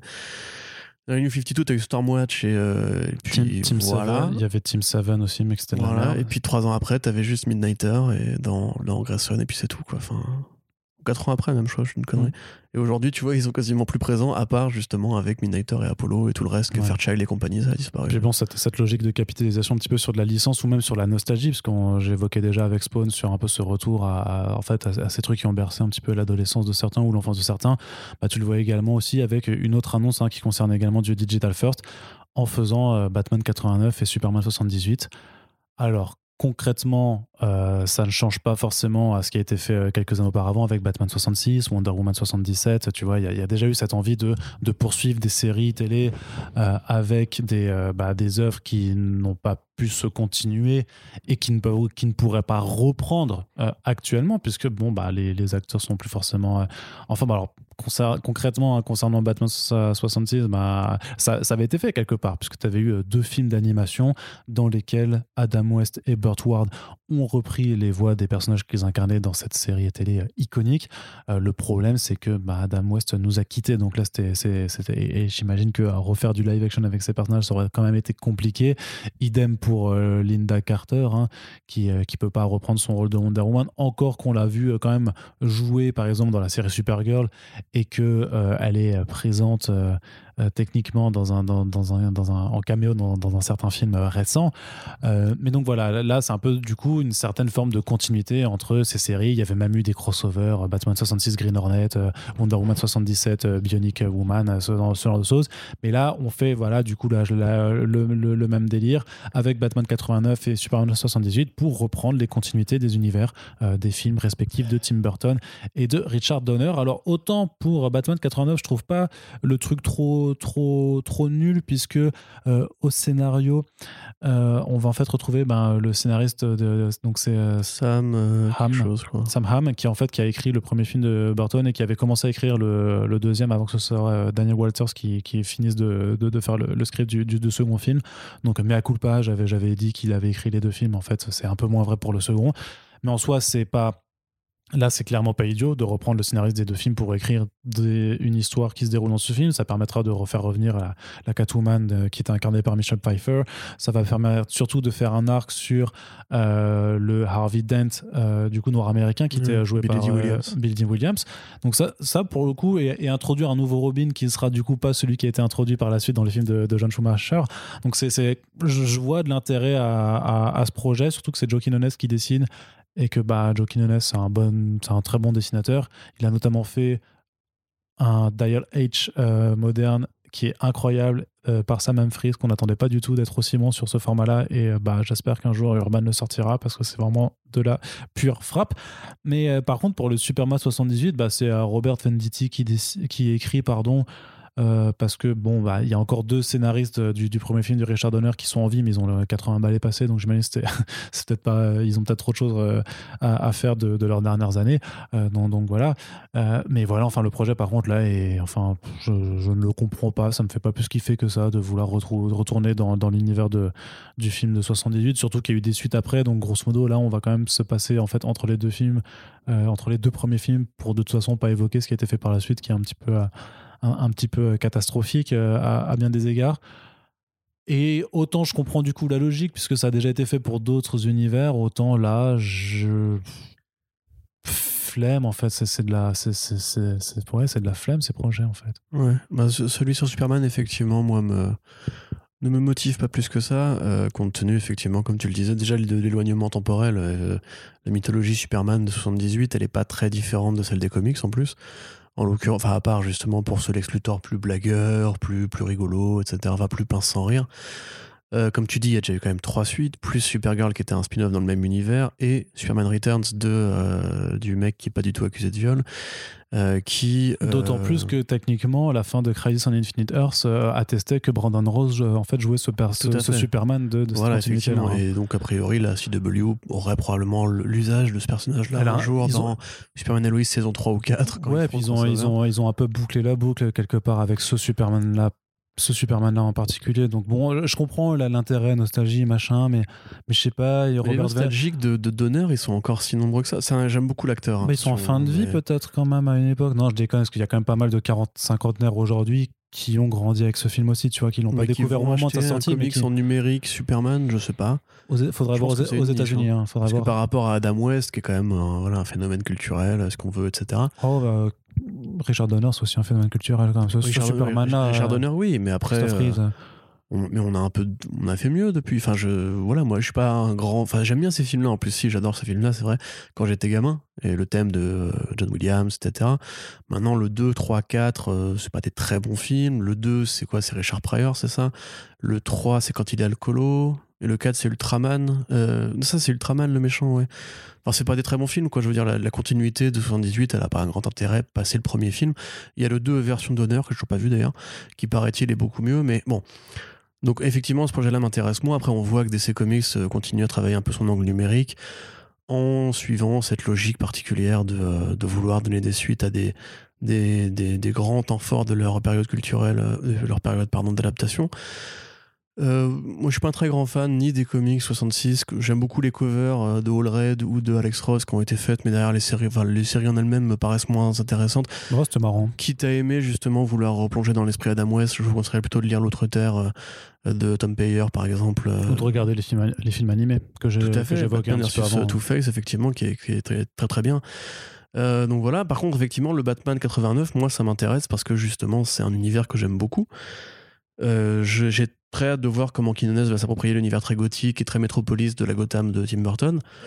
C'est les films que j'en vois toujours avec plaisir. Le premier a peut-être un peu moins, un peu moins bien vieilli, effectivement, parce qu'il est quand même très lent euh, et le rythme a un peu accusé le coup de vieux, mais c'est vraiment une Gotham particulière. C'est une Gotham euh, où le Joker est Jack Napier, ou d'ailleurs, pareil, qui est un truc qui a été réutilisé depuis, euh, où justement ça a mené. Mais pareil, quelque part, Batman TS, c'est un peu la suite de l'univers Batman de Tim Burton, hein, même s'il y a des vraies différences à établir notamment le fait que beaucoup de personnages ont de nouvelles origin story.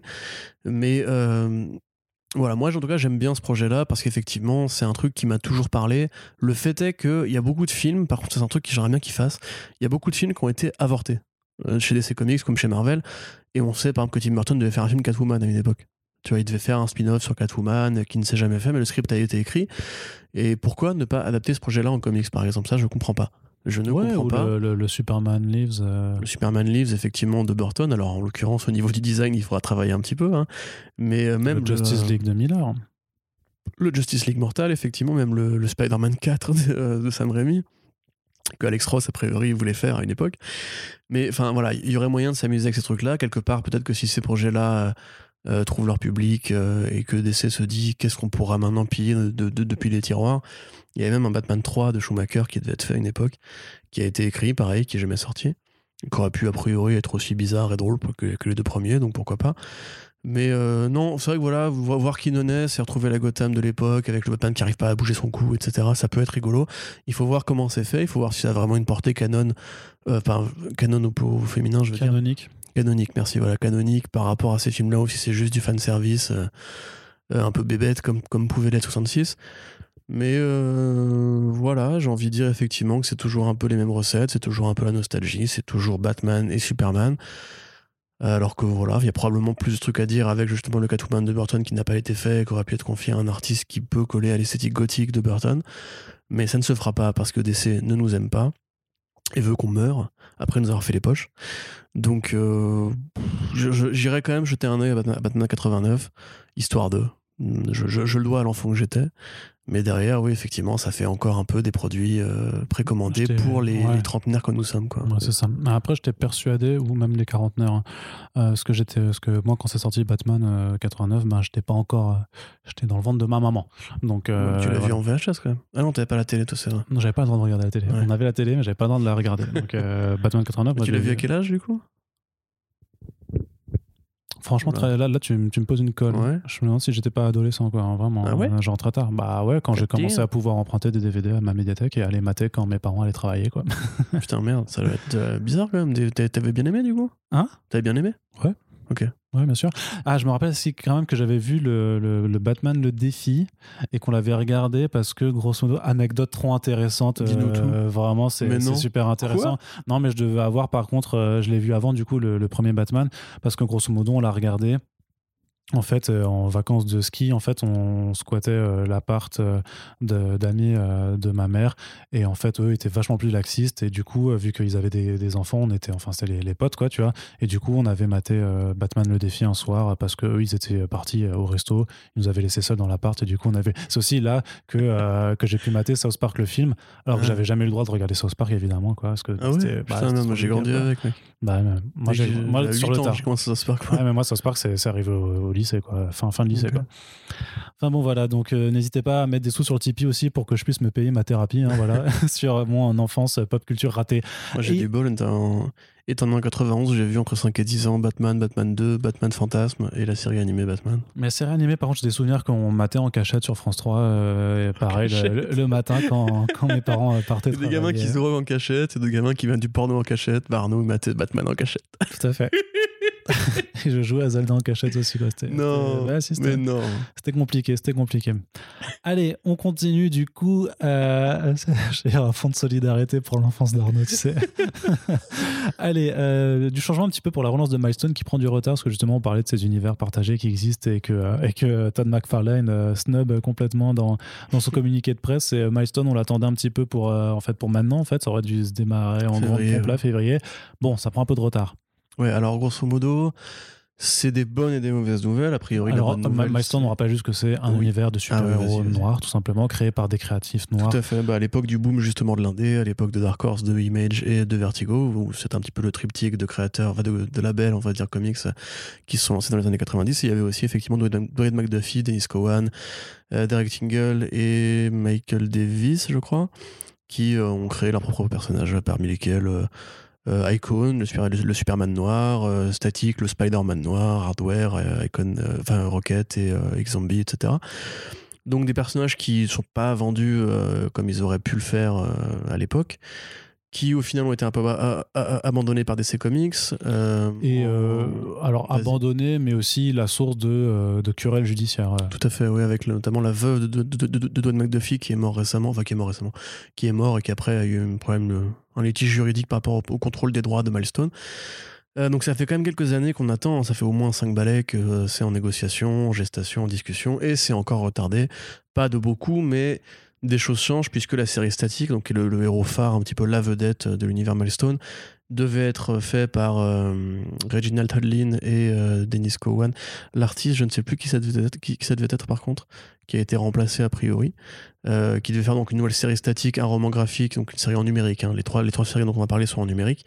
Une série en numérique et un roman graphique Static Shock. euh, qui ont été décalés et l'équipe créative qui va changer. Alors on ne sait pas trop pourquoi, euh, ni ce qui s'est passé, ni pourquoi euh, Lynn, qui est quand même un, grand réalisateur et qui a fait aussi un très bon volume de, Black, Panther à l'époque avec euh, John Romita Jr., euh, ne pourra pas assurer euh, ses, fonctions sur cette série-là. En tout cas, on a eu un premier design du, du visuel justement du, costume de Static qui est très joli. Il y a une série, euh, il faut que tu m'aides un peu Arnaud, une série Icon et Hardware, c'est ça? Oui. T'as pas la news Faut- sur faut les t'aide. évidemment. Non.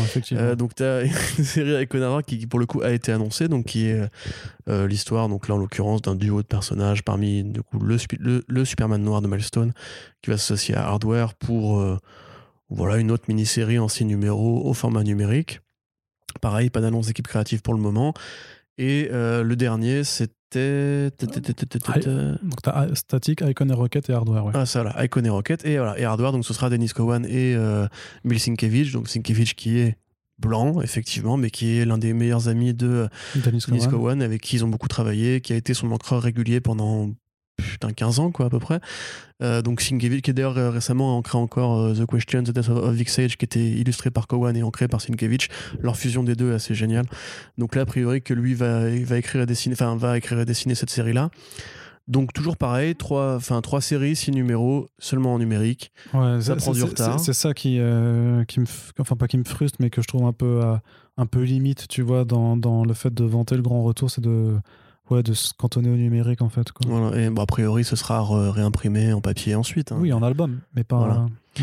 Et euh, pourquoi c'est décalé? Parce qu'a priori, ils vont essayer de faire un peu enfler le phénomène en réimprimant le numéro Milestone Returns 0, qui va être un petit peu le, le DC Universe Rebirth de l'univers Milestone. Mais Puisque tu sais que euh, ce, Oui. ce numéro Ça- qui était. oui, D'accord, Ouais, je suis je- en phrase de main, c'est pas grave, t'inquiète, vas-y, continue. Non, non, mais tu sais que, que techniquement, ce numéro, Milestone Zero, donc qui avait été effectivement mis en ligne gratuitement euh, pour le DC Fandom, en fait, il est euh, toujours disponible hein, sur, euh, sur Internet. Parce que euh, là, je te. Alors, les gens ne le verront pas parce qu'il n'y a pas la vidéo, mais j'ai toujours l'onglet d'ouvert et quand je le reload, ben, j'ai toujours accès à ce numéro. Qui était T'as l'onglet d'ouvert depuis 6 mois? Ouais, je je l'ai toujours pas lu, quoi. Ok. Mais je veux le lire. Donc, Mais là, euh, c'est une version étendue. Du coup, Ouais, ce sera c'est une version. Oui, Returns. euh, Bah, parce qu'elle sera payante aussi. Ouais, et imprimé surtout. Donc Ouais. ils vont la faire en papier.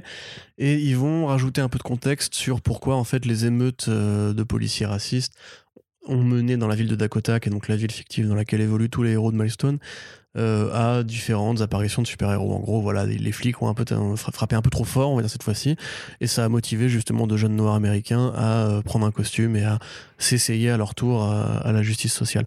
Donc c'est un truc façon euh, The Resistance ou euh, DC Universe Rebirth qui est là pour kickstarter un petit peu l'univers, dire comment ces personnages-là sont apparus et enrichir avec des petits contenus biographiques, etc. pour que quand ces ces nouvelles séries de Milestone arriveront, les gens sachent dans quoi ils s'engagent. Donc euh, pourquoi pas, ça peut être effectivement intéressant de prendre les choses sous cet angle-là. Si c'est juste décalé parce qu'ils ils avaient peur que les gens ne comprennent pas qui était qui et euh, proposer un numéro un petit peu plus pédagogique pour laisser aux gens entrer euh, plus clair entre guillemets dans le labyrinthe Milestone, pourquoi Parce pas que euh, peut-être qu'ils auraient vu que euh, justement ce numéro en numérique a pas été forcément très consulté. Oui, c'est possible. Euh, mais par contre, effectivement, qu- quid du roman graphique statique? Qui sera l'équipe créative Static Shock? On ne sait pas. Et euh, à, part, à part sur hardware, euh, rien n'est connu. Donc Mm. c'est un peu dur de s'emballer pour le moment. Après, il y a quand même des projets de, de films là qui ont été concrétisés ou de séries, donc c'est. Ça met des années à être fait un film. Donc pour l'instant, ils, ont, ils vont se démerder avec les comics a priori. Ouais, mais peut-être que ça, se dé- ça se décolle aussi un petit peu pour aussi laisser plus de temps aux projets transmédia qu'on ne connaît peut-être pas encore, encore tous euh, de se faire. Euh, Ils ont, euh, ils ont remis, euh, alors ça ne nous concerne pas puisqu'il n'y a pas HBO Max en France, mais ils ont mis Static Shock sur HBO Max et ça a fait pas mal d'actu sur les sites ricains euh, usuels. Donc peut-être Super série animée. Non, mais voilà, justement, peut-être qu'ils proposent, enfin, qu'ils attendaient aussi de pouvoir re- reproposer la série sur le catalogue pour ensuite co- commencer à mettre l'emphase sur la partie papier qui revient de, de Milestone. Donc, euh, ouais, non, non, à voir, à voir Ouais, sur, sur cette année. T'as dit quoi là? Non, je, je me moquais de toi. Tu me moquais Tout moi à fait. Ouais, ouais, Ouais, c'est ça. ouais, fait. Tu sais, tu- tu sais ce qui est arrivé à la dernière personne qui s'est foutue de ma gueule? Oui. C'est moi, non je crois. Ouais, tu sais ce qui lui est arrivé Bah, rien. Ouais, voilà. Donc euh, fais bien attention. Ouais, je fais Tu- attention. Si tu veux pas qu'il t'arrive Je rien pas m'arrive. Allez, on termine de la, du côté de DC, parce qu'on avait dit hein, que c'était une partie assez chargée cette, euh, pour cette émission, avec euh, la, la- la rumeur du moment. D'habitude, je suis pas forcément ultra fan de, de parler de rumeurs et de choses qui, sont, qui restent à l'état de bruit de couloir, mais c'est plutôt intéressant. Donc, grosso modo, c'est, ça nous vient encore une fois de, de l'ami de Bleeding Cool, qui nous avait déjà rapporté un petit peu c'est, tu sais, les, les bruits sur la fameuse, la fameuse affaire Chatadam, qui était quand même très, Ah très, très rigolote. Donc, euh, Eric Johnston, qui est, euh, on vous le rappelle, donc euh, rédacteur pour le site Bleeding Cool et qui est quand même très très informé Hmm. sur ce qui se passe en interne de chez DC Comics depuis, depuis pas mal Ouais, de comme temps. on dit à chaque fois, il a annoncé John Ridley sur Batman, il a annoncé la mort de Vertigo, il a annoncé tout un tas de trucs chez DC qui se sont concrétisés. C'est vrai qu'il est, je, me je m'en suis rappelé qu'il avait même annoncé la série euh, Disney Plus Secret War. Oui, tout à fait. Et même la série. Non, euh, Secret oui, Invasion. c'est ce que j'allais dire avec Nick Fury, oui, tout à fait. Voilà. Ouais, ouais. Donc euh, c'était plutôt euh, voilà, voilà. Donc il est, il a, il- moi je Il est fort. Il est, il est fort. Moi je m'amuse pas à relayer tout ce qui relaie parce que parfois il y a des trucs c'est un peu trop un peu bullshit et ça là ça pourrait être un petit peu euh, considéré comme bullshit parce que grosso modo ce qu'il explique c'est que bon bah DC a dû euh, couper plein de trucs euh, par rapport au fait aux problèmes financiers qu'il y a derrière suite avec le rachat de, de AT&T la nouvelle direction qui est quand même plus intéressée pour faire du produit euh, plutôt que pour raconter des histoires et que pour faire évoluer un univers de façon on va dire Ah bon? créative Ouais, Mais ouais. Non, sérieux? Bah, c'est un petit peu ce qui arrive. Par exemple, J'étais gauchiste quand- paranoïaque. Non, c'est pas ça, mais disons que c'est un peu le genre de choses qui peut arriver quand tu décides que la nouvelle présidente est une personne qui s'occupait du département des jouets de Disney avant, quoi, par exemple. Peut-être que c'est des personnes qui sont un peu plus impliquées sur juste des questions d'image de marque et de produits à vendre à des gamins, plutôt que de faire de bande dessinée pour adultes, hein, mais grosso modo, on le voit quand même clairement avec les replis sur le numérique ou sur, le, sur les, les, les romans graphiques jeunesse que effectivement le Loctera plus adulte n'est pas forcément le public le, plus ciblé actuellement par, par DC.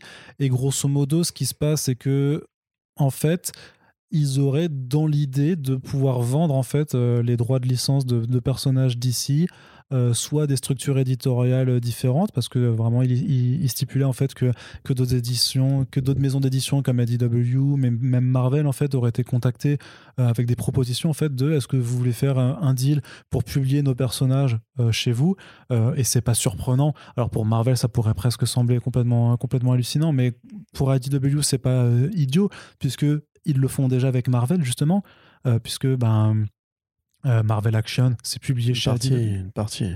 Oui non mais c'est une éditoriale très précise pour les gamins. non, mais, mais c'est, voilà, mais c'est, ce que je veux dire, c'est que ça aurait pas été idiot de, euh, que des choses similaires se, se, se fassent, c'est-à-dire que euh, une branche très jeunesse, par exemple, émerge de DC Kids chez IDW. C'est ce que, fait du coup Disney avec les licences Donald et Mickey qui aux États-Unis sont éditées que par IDW, alors qu'ils ont Marvel et ils auraient a priori Disney Comics à une époque. Et en fait, tout ce qui est BD, euh, Picsou géant, etc. aux États-Unis, c'est IDW, alors qu'ils ne sont pas dans le groupe euh, Disney. Ouais, mais, mais, mais techniquement, c'est aussi ce qui se passe du coup avec les Marvel Action, qui font partie de- du Marvel, euh, de Marvel, mais qui sont chez un autre éditeur.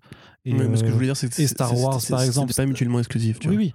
Et, et que Star Wars, par exemple, il y a aussi des Star Wars Adventures chez IDW, alors que le Star Wars euh, plus, plus mature est chez, Marvel pour, pour l'occasion. Oui. Mais du coup, euh, là où il y a une vraie différence dans, dans, dans ce qui est raconté, c'est que l'idée, ce serait sinon de vendre en fait ces droits d'exploitation de, de comics à des particuliers presque en fait, mais à des gens du coup.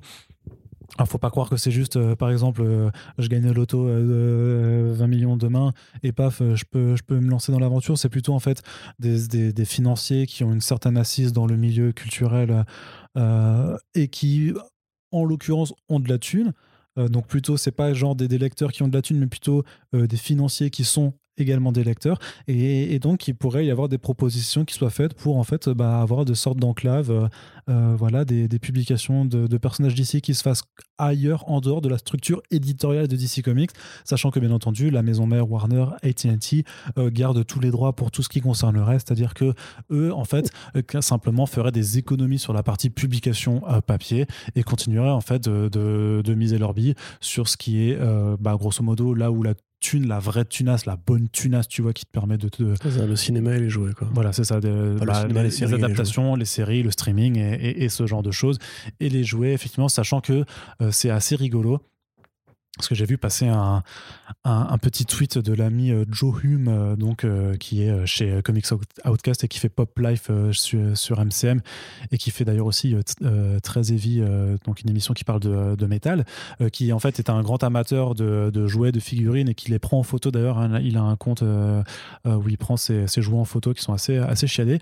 Où en fait, il a reçu un mail pour des figurines qu'il avait commandées de DC Comics avec notamment un Joker qui devait avoir son pistolet qui fait bang, tu sais, et, et un Superman qui a un fusil à pompe de kryptonite, où en fait, euh, ben, les deux armes ont été enlevées. C'est-à-dire que, euh, parce que grosso modo, la nouvelle politique, en fait, même sur des toys, en fait, c'est de plus avoir d'armes à feu ce qui est complètement débile en fait sur notamment bah, un jouet factice et une arme à kryptonite qui a un contexte parce qu'elle est utilisée pour, pour contrer Superman et qui est d'autant plus débile parce que c'est des jouets pour enfin c'est des toys pour adultes notamment et pas pour pas pour des gamins mais tu vois je sais ce que je dis aussi par rapport à ce qui se passe quand tu mets une personne de Disney qui vendait des jouets chez Disney euh, euh, euh, chez, chez, DC c'est un peu ce, genre de dérive un petit peu qu'on est en train à laquelle on est en train d'assister. Donc là pour revenir un petit peu sur le sujet en, vrai quand il parle de, personnalité avec beaucoup de thunes moi je pense tu vois je pense à un Todd McFarlane en fait. Tu vois qui est clairement quelqu'un qui a de la thune avec McFarlane Toys et tout ça. D'ailleurs McFarlane Toys fait des jouets d'ici. Et je me dis que c'est clairement ce genre de, de, personnalité qui pourrait avoir été contacté pour s'occuper de, faire ce genre de, deal je trouve ça très bizarre. Je trouve ça euh, pas forcément d'un mauvais oeil parce que si ça permet à la limite, bah non, mais je veux dire que s'ils acceptent de, signer et que du coup, bah là, euh, dans ce genre de, deal, bah t'auras pas une Pam Lifford pour casser les couilles et dire attendez, on n'a pas le droit de montrer de ce gag et tout ça. Moi, ça m'intéresse d'avoir des, euh, des, des, des enclaves euh, réellement. En fait, tu, si tu veux, pour moi, euh, d'avoir un vrai black label, en fait, tu vois, où il n'y aura pas de contraintes éditoriales et que ça permettrait de développer vraiment bah, des, des, histoires où les créatifs ont, ont, une vraie, vraie liberté. Ça permet de développer plus de projets comme un Dead Earth de Daniel Warren Johnson ou un Killer Smile de, de Lemire. Après, ils l'ont déjà fait, du coup, ça existe déjà. Mais on le voit aussi que le black label, c'est pas non plus là-dessus que mise énormément euh, d'ici dans, dans les prochains titres. On a eu très peu d'annonces de nouveautés pour le Black Label. Pour l'instant, le Black Label, c'est les titres qui ont déjà été annoncés et qui continuent. Donc American Vampire 76, euh, Strange Adventures et euh, Batman Catwoman et The Other History of DC Universe. Et t'as as encore les deux, trois autres titres qui se finissent, tu vois, mais il y a plus grand chose. quand même de l'avoir eu parce que franchement, je pense qu'à un an près, il l'aurait pas fait en fait. Hein. Ouais. C'est pas idiot. Donc, Moi, j'ai vraiment l'impression, tu sais, à chaque fois que je dis ça, quand, on parle de décès, je vois vraiment le crash d'avion au ralenti, sans déconner. C'est là pour le coup. Alors oui, toi forcément tu pars du côté ah positif. Ça pourrait effectivement être pris par des gens qui. Attends, je, suis vraiment, je suis vraiment désolé de te recouper. Je non, te, non, non, mais je te promets que je, je, vais plus faire après. dans les commentaires. Arnaud chiant. Mais non, euh, non c'était Arnaud Relou et on en a déjà eu en plus. Merci à toi, ça fait plaisir. c'est vachement bien pour, euh, pour l'humeur du moment. Mais euh, ce, que, ce, que, je veux dire, c'est que. des questions. Si, si en plus. ça va, wow si en plus j'avais, j'avais voulu en parler à la fois dans le podcast et qu'en plus j'en ai, j'en ai traité à l'écrit, c'était, c'était notamment, et bon, ça, vaut ce que ça vaut, mais c'est que ce truc de revente en fait des, des actifs euh, à, à, d'autres personnes et que AT&T et Warner se concentreraient que sur la partie média, je l'ai moi-même entendu, si tu veux. Alors, je suis pas Rich Johnston, mais disons qu'il y a d'autres personnes qui sont implantées dans le milieu comics, euh, avec qui euh, je parle de temps en temps, tout ça, qui sont également venus me rapporter ça en me disant, euh, a priori, il y a une énorme vague de, il y a une nouvelle vague de licenciements Warner des machins qui, se préparait, qui toucherait moins d'ici, forcément, mais qui serait, voilà, grosso modo, un petit peu ce, cette sonnette d'alarme sur le fait que à la clé, en fait, AT&T a besoin de liquidité, a besoin de thunes, et que grosso modo, en fait, il pourrait aller vendre, euh, voilà, à des, à des, à des, à des, externes, en fait, tout simplement les, les droits de, de leur personnage pour euh, se concentrer eux sur euh, le nerf de la guerre qui est vraiment HBO Max quoi et le, et le, Cinoche. C'est difficile d'avoir un, un, point de vue neutre de journaliste entre guillemets sur cette question-là parce que euh, moi, comme j'ai déjà dit à plusieurs reprises, de la même façon que Urban Comics est mon éditeur préféré, entre guillemets, si on devait en nommer un, en France, DC Comics, c'est évidemment la boîte par laquelle j'ai commencé à m'intéresser massivement aux super-héros. J'aime l'histoire de DC Comics, j'aime les personnages de DC Comics, j'aime tout ce qui a été fait autour, beaucoup plus que Marvel, qui me semble, m'a toujours semblé plus fouillis, on va dire. Mm. Alors qu'en définitive, Marvel est plus cohérent dans ce qu'ils font en 2021 que DC. Et depuis quelques années. Ouais, c'est chiant, mais au moins c'est cohérent. Dans oui, c'est ça, oui. depuis quelques années, euh, ce, qui est horrible, c'est justement, rappelle-toi, à l'époque, on n'était on pas sur euh, ni Comics Blog ni First Print, on était sur, sur DC Planète, et il y avait le rachat d'AT&T et compagnie, on avait fait un podcast déjà, et tu m'avais dit, ah, Corentin, tu veux en parler apparemment, bon, moi je sais pas ce que ça va changer, et je t'avais dit, non, mais je veux, pas, je, veux pas être mauvais augure et tout, mais je me demande si c'est vraiment une bonne idée et, tout. et en fait, depuis, mais Qu'est-ce que, qu'est-ce que AT&T a amené de bien sur la table pour DC Effectivement, le Black Label qui était une bonne chose, mais a priori qui était plus de l'ordre de Didio, euh, et, qui en définitive d'ailleurs a été remercié, les, les Snyder et compagnie. Enfin, j'ai l'impression vraiment que c'est un, navire qui a, été complètement laissé à l'abandon. Maintenant, on voit pourquoi. Euh, moi, j'y crois à fond à ces rumeurs. Je suis complètement dans, le complotisme, j'y crois vraiment à fond et je, je pense que c'est pas juste des bruits de couloir, etc. Et qu'au moins, au moins il se pose la question de hmm. pourquoi se faire chier à entretenir un marché qui, un, ne ramène pas tant d'argent par rapport à, à l'énorme boîte que c'est AT&T, deux, qui demande beaucoup d'investissement et de mobilisation pour euh, un microcosme qui, qui évolue tout seul quasiment, on va dire. Et ensuite, euh, effectivement, c'est plus logique de leur part de faire du licensing, puisque au final, eux, ils gèrent des marques. Tu vois, eux, ils gèrent des propriétés intellectuelles, ils gèrent des marques. Et, c'est dommage parce que justement, enfin c'est dommage, c'est un euphémisme, hein. parce que justement DC Comics c'est un truc qui n'a pas vocation à être juste une, boîte de marque, quoi. C'est, une maison d'édition. Et, et, là effectivement on pourrait se dire oui, mais si demain un passionné DC Comics récupère le bébé et on fait un truc bien, positif, qui va dans le bon sens et compagnie. Enfin, moi, je, ne crois pas assez au capitalisme pour croire que ça, qu'il puisse y avoir un débouché positif. À la limite, ce qui me fait juste flipper au niveau symbolique, c'est que DC pourrait éclater. Tu vois, c'est que le, rapport traditionnel Marvel-DC, DC pourrait ne plus être une structure éditoriale qui participe à l'évolution du tissu créatif des comics, à l'évolution du médium en tant que forme d'art, etc., et soit juste un truc qu'on se passe euh, entre, entre sociétés, comme on, passe les licences de franchise de McDo, tu vois. Enfin, franchement, ça me fait super flipper quand la news est tombée, j'étais en mode genre ça y est, ils sont en train de tuer l'industrie, tu vois. Ça y est, à, force de rachat. Pourtant, j'ai essayé de pas être non plus trop catastrophiste, mais le truc c'est que c'est aussi, alors au-delà de, mes propres contacts euh, et, euh, et, de Rich Johnson, euh, publiquement, il y a des auteurs qui ont dit ouais, j'ai entendu, j'en ai également entendu parler de ça. Palmiotti. Palmiotti, mais même Dinesh Shamdanzani, donc qui est donc l'ancien éditeur de, de Valiant et qui maintenant fait, fait Bad ID, qui est donc très très bien placé dans le milieu. Donc pas mal de trucs en disant ouais ouais, c'est il y a beaucoup d'auteurs aussi après qui ont, qui ont, bah, qui ont un peu trollé là-dessus, qui s'amusent en disant Ouais, vas-y, si vous, si vous pouviez vous racheter un truc d'ici, c'est quoi ce que vous voudriez faire et tout ça. Je crois que Guy Salmon a dit qu'elle se, qu'elle se payait Wonder Woman, tu vois, pour pouvoir faire son propre truc. Euh, logique. je pense que ça va coûter un peu cher quand même. Oui, non, mais voilà, on parle de, de, de, de 8, de 8 euros, quoi. Hein. grosso modo, c'est vraiment des très, des très gros chèques qu'il faut signer. Mais, mais voilà, le truc, c'est que c'est pas c'est pas innocent et ça va sûrement dépendre un petit peu sur, euh, ça va se faire sur sa année de toute façon si ça doit vraiment se faire. Parce que grosso modo ce que ce que, ce que Rich Johnston explique aussi c'est que Future State malgré tout se vend bien. Ça fait ça rapporte de la thune. Alors en fait, dans ça rapporte de la thune. Je ne sais pas s'il faut vraiment dire que ça, que ça se, vend bien. Euh, d'un point de vue financier, ça marche pas trop mal. Pourquoi? Parce qu'il y, y, a pas mal de spéculation, c'est con, hein, mais sur les nouveaux personnages. Forcément, dès qu'il y a une première apparition d'un truc, euh, ça crée des, de, la force spéculative parce que les gens n'ont toujours pas compris depuis les années 90 l'abus spéculatif que fallait pas, fallait pas faire comme ça. Euh, il y a des variantes aussi. quelque part aussi, pourquoi il y a plus de thunes? Bah Parce qu'il y a pas mal de numéros qui sont clairement overpriced. Hein. Les, The Next Batman, c'est 8 dollars à chaque fois parce que c'est des, euh, d'anthologie. Donc ouais, voilà, tu vois, donc euh, bien qu'avec ce modèle d'anthologie, bah, ça, ça crée une augmentation des prix et tout ça. Donc euh, forcément, bah, il y, a, y, a, plus de thunes qui se fait. Donc faut voir, faut voir après si le l'Infinite Frontier va, va payer.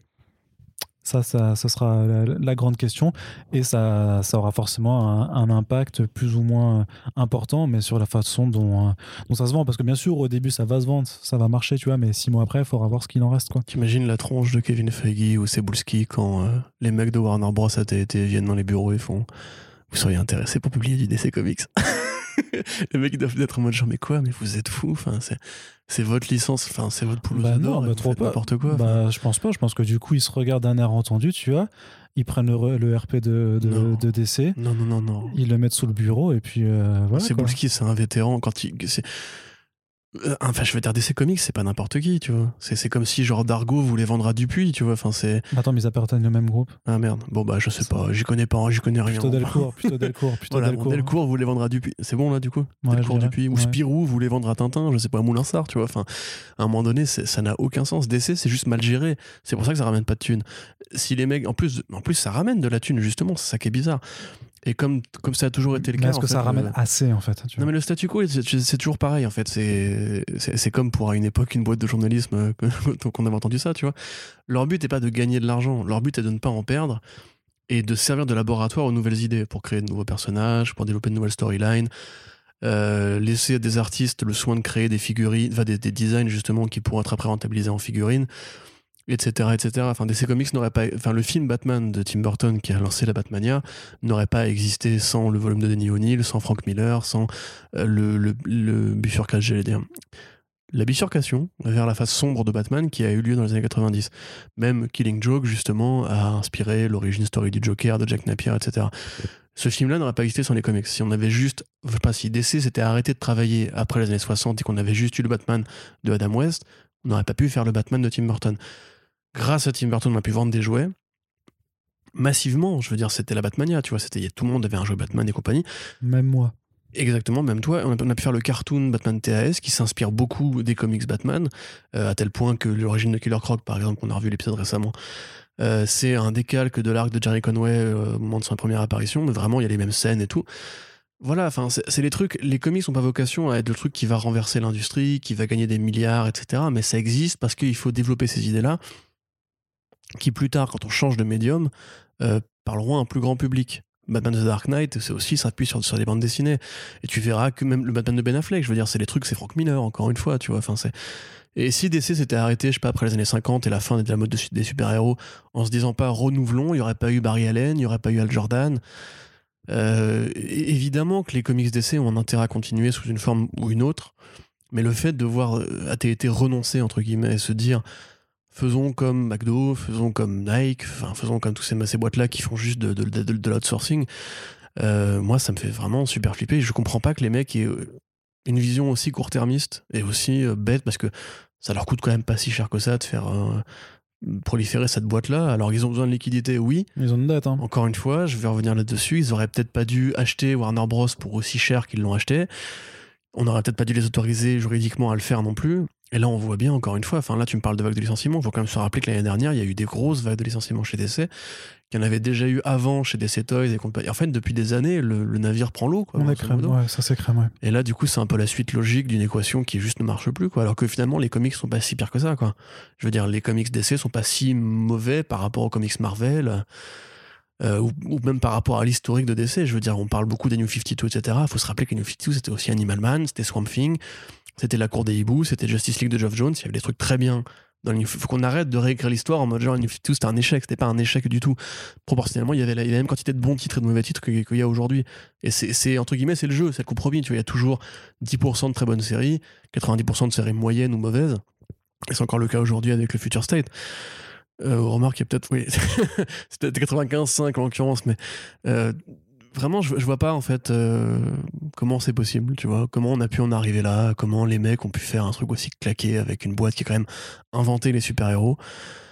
Et inventer le cinéma de super-héros. Bien sûr, alors ça reste quand même à l'état d'hypothétique pour l'instant. Enfin, disons que si ça se discute vraiment, c'est pas dit que ça, ça, se concrétise, donc faut pas. Oui, non, bien sûr, évidemment. Mais c'est comme tu dis, il faut voir. Comme, comme il y a euh, quelques années, il faut peut-être pas être aussi. Il faut euh, voir si l'Infinite Frontier euh, prendra et motivera TT à continuer. Ouais. Je suis moyen chaud, hein, je, je, je, je, suis moyen chaud au fur et à mesure que les choses se présentent. Alors, il y a des trucs qui me bottent, hein, clairement, mais quand je vois le, le, le, là, le Miracle Molly sorti de Cyberpunk 2077 pour le titre Batman, je fais, mais qu'est-ce que vous branlez, quoi, tu vois, c'est... Qui, qui vous a demandé de faire ça? Non, ça, ça c'est Tanyon qui se fait son truc. Mais c'est, euh. Non, mais c'est, mais c'est, de l'accumulation.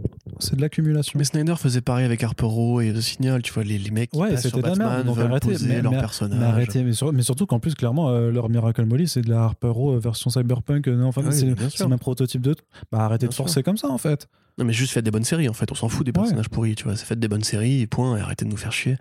Et, le problème, c'est que ce qui pourrait arriver de mieux à DC serait d'être acheté par Marvel, parce qu'au moins Marvel sait de quoi, savent de quoi ils parlent quand ils parlent de super-héros, quoi. Ouais, après, Alors que, franchement, si c'est pour aller chez IDW et avoir 10, euh, 20 séries DC, dont 10 séries jeunesse, je sais pas, enfin, moi, ça, non, ça me pas du tout, quoi, vraiment. Je suis, je suis très. C'est vraiment cette news-là, moi, me fout le cafard. Mais... IDW, ils font les Tortues Ninja, ils font très, des titres. Ouais, aussi, ouais, mais ils hein. ont, ils ont pas, ils ont pas les, les, le cash flow, comme on dit. De toute façon, IDW peuvent pas racheter parce qu'ils sont en faillite aussi. Enfin, ils, sont, ils ont des grosses bah, à cause des, des adaptations, pareil. Boom, boom, Il faut, il faut qu'on tire un bilan général des années 2010 parce que, honnêtement, au niveau du marché de la BD, il y a tellement de nouvelles décisions qui ont été prises que, que c'est afférent aujourd'hui. Même Todd McFarlane, je veux dire Image Comics, le, business model n'est pas de faire de l'expansion de super-héros comme ça ad vidam, tu vois. Non, tu sais qu'en fait, Image au début, au démarrage, c'était aussi un lancement de d'univers partagé de super-héros. Oui, tout à fait. Ouais. Bah, il, là aussi, il le squeeze complètement, tu sais. Oui, oui, bah oui. Quand il parle de son troisième. Bien sûr, les euh, Youngbloods sont apparus dans Spawn. euh, Savage Dragon est apparu avec Spawn aussi. Ouais, c'est ça. Il y avait des crossovers de temps en temps. Il se passait les séries entre eux et tout. Il voulait vraiment avoir la troisième position et pas, et pas mentionner le reste. Bon, Euh, allez, une dernière petite, euh, petite actualité du côté comics, hein, parce que ça fait déjà deux heures qu'on en parle, donc ça va Mon être Dieu. encore. euh, ouais, ouais, bah de ouais. 4 heures. Après, je, je- après, tu vois, euh, je reste. euh, après, je suis pas objectif du tout, mais je trouve qu'il est plutôt intéressant ce podcast pour l'instant, donc euh, ça, je suis content. Non, mais parfois, je Moi, me je me fais chier.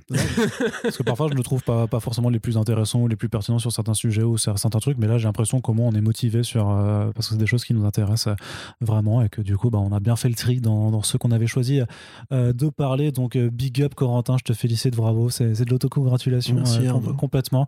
Et donc, par contre, là, je t'avoue que je vais te laisser tout seul parce que moi, je n'ai rien à foutre. Mais Marvel annonce donc Star Wars Bounty, Bounty Donc un peu. Ah, mais j'en ai rien à foutre, moi aussi.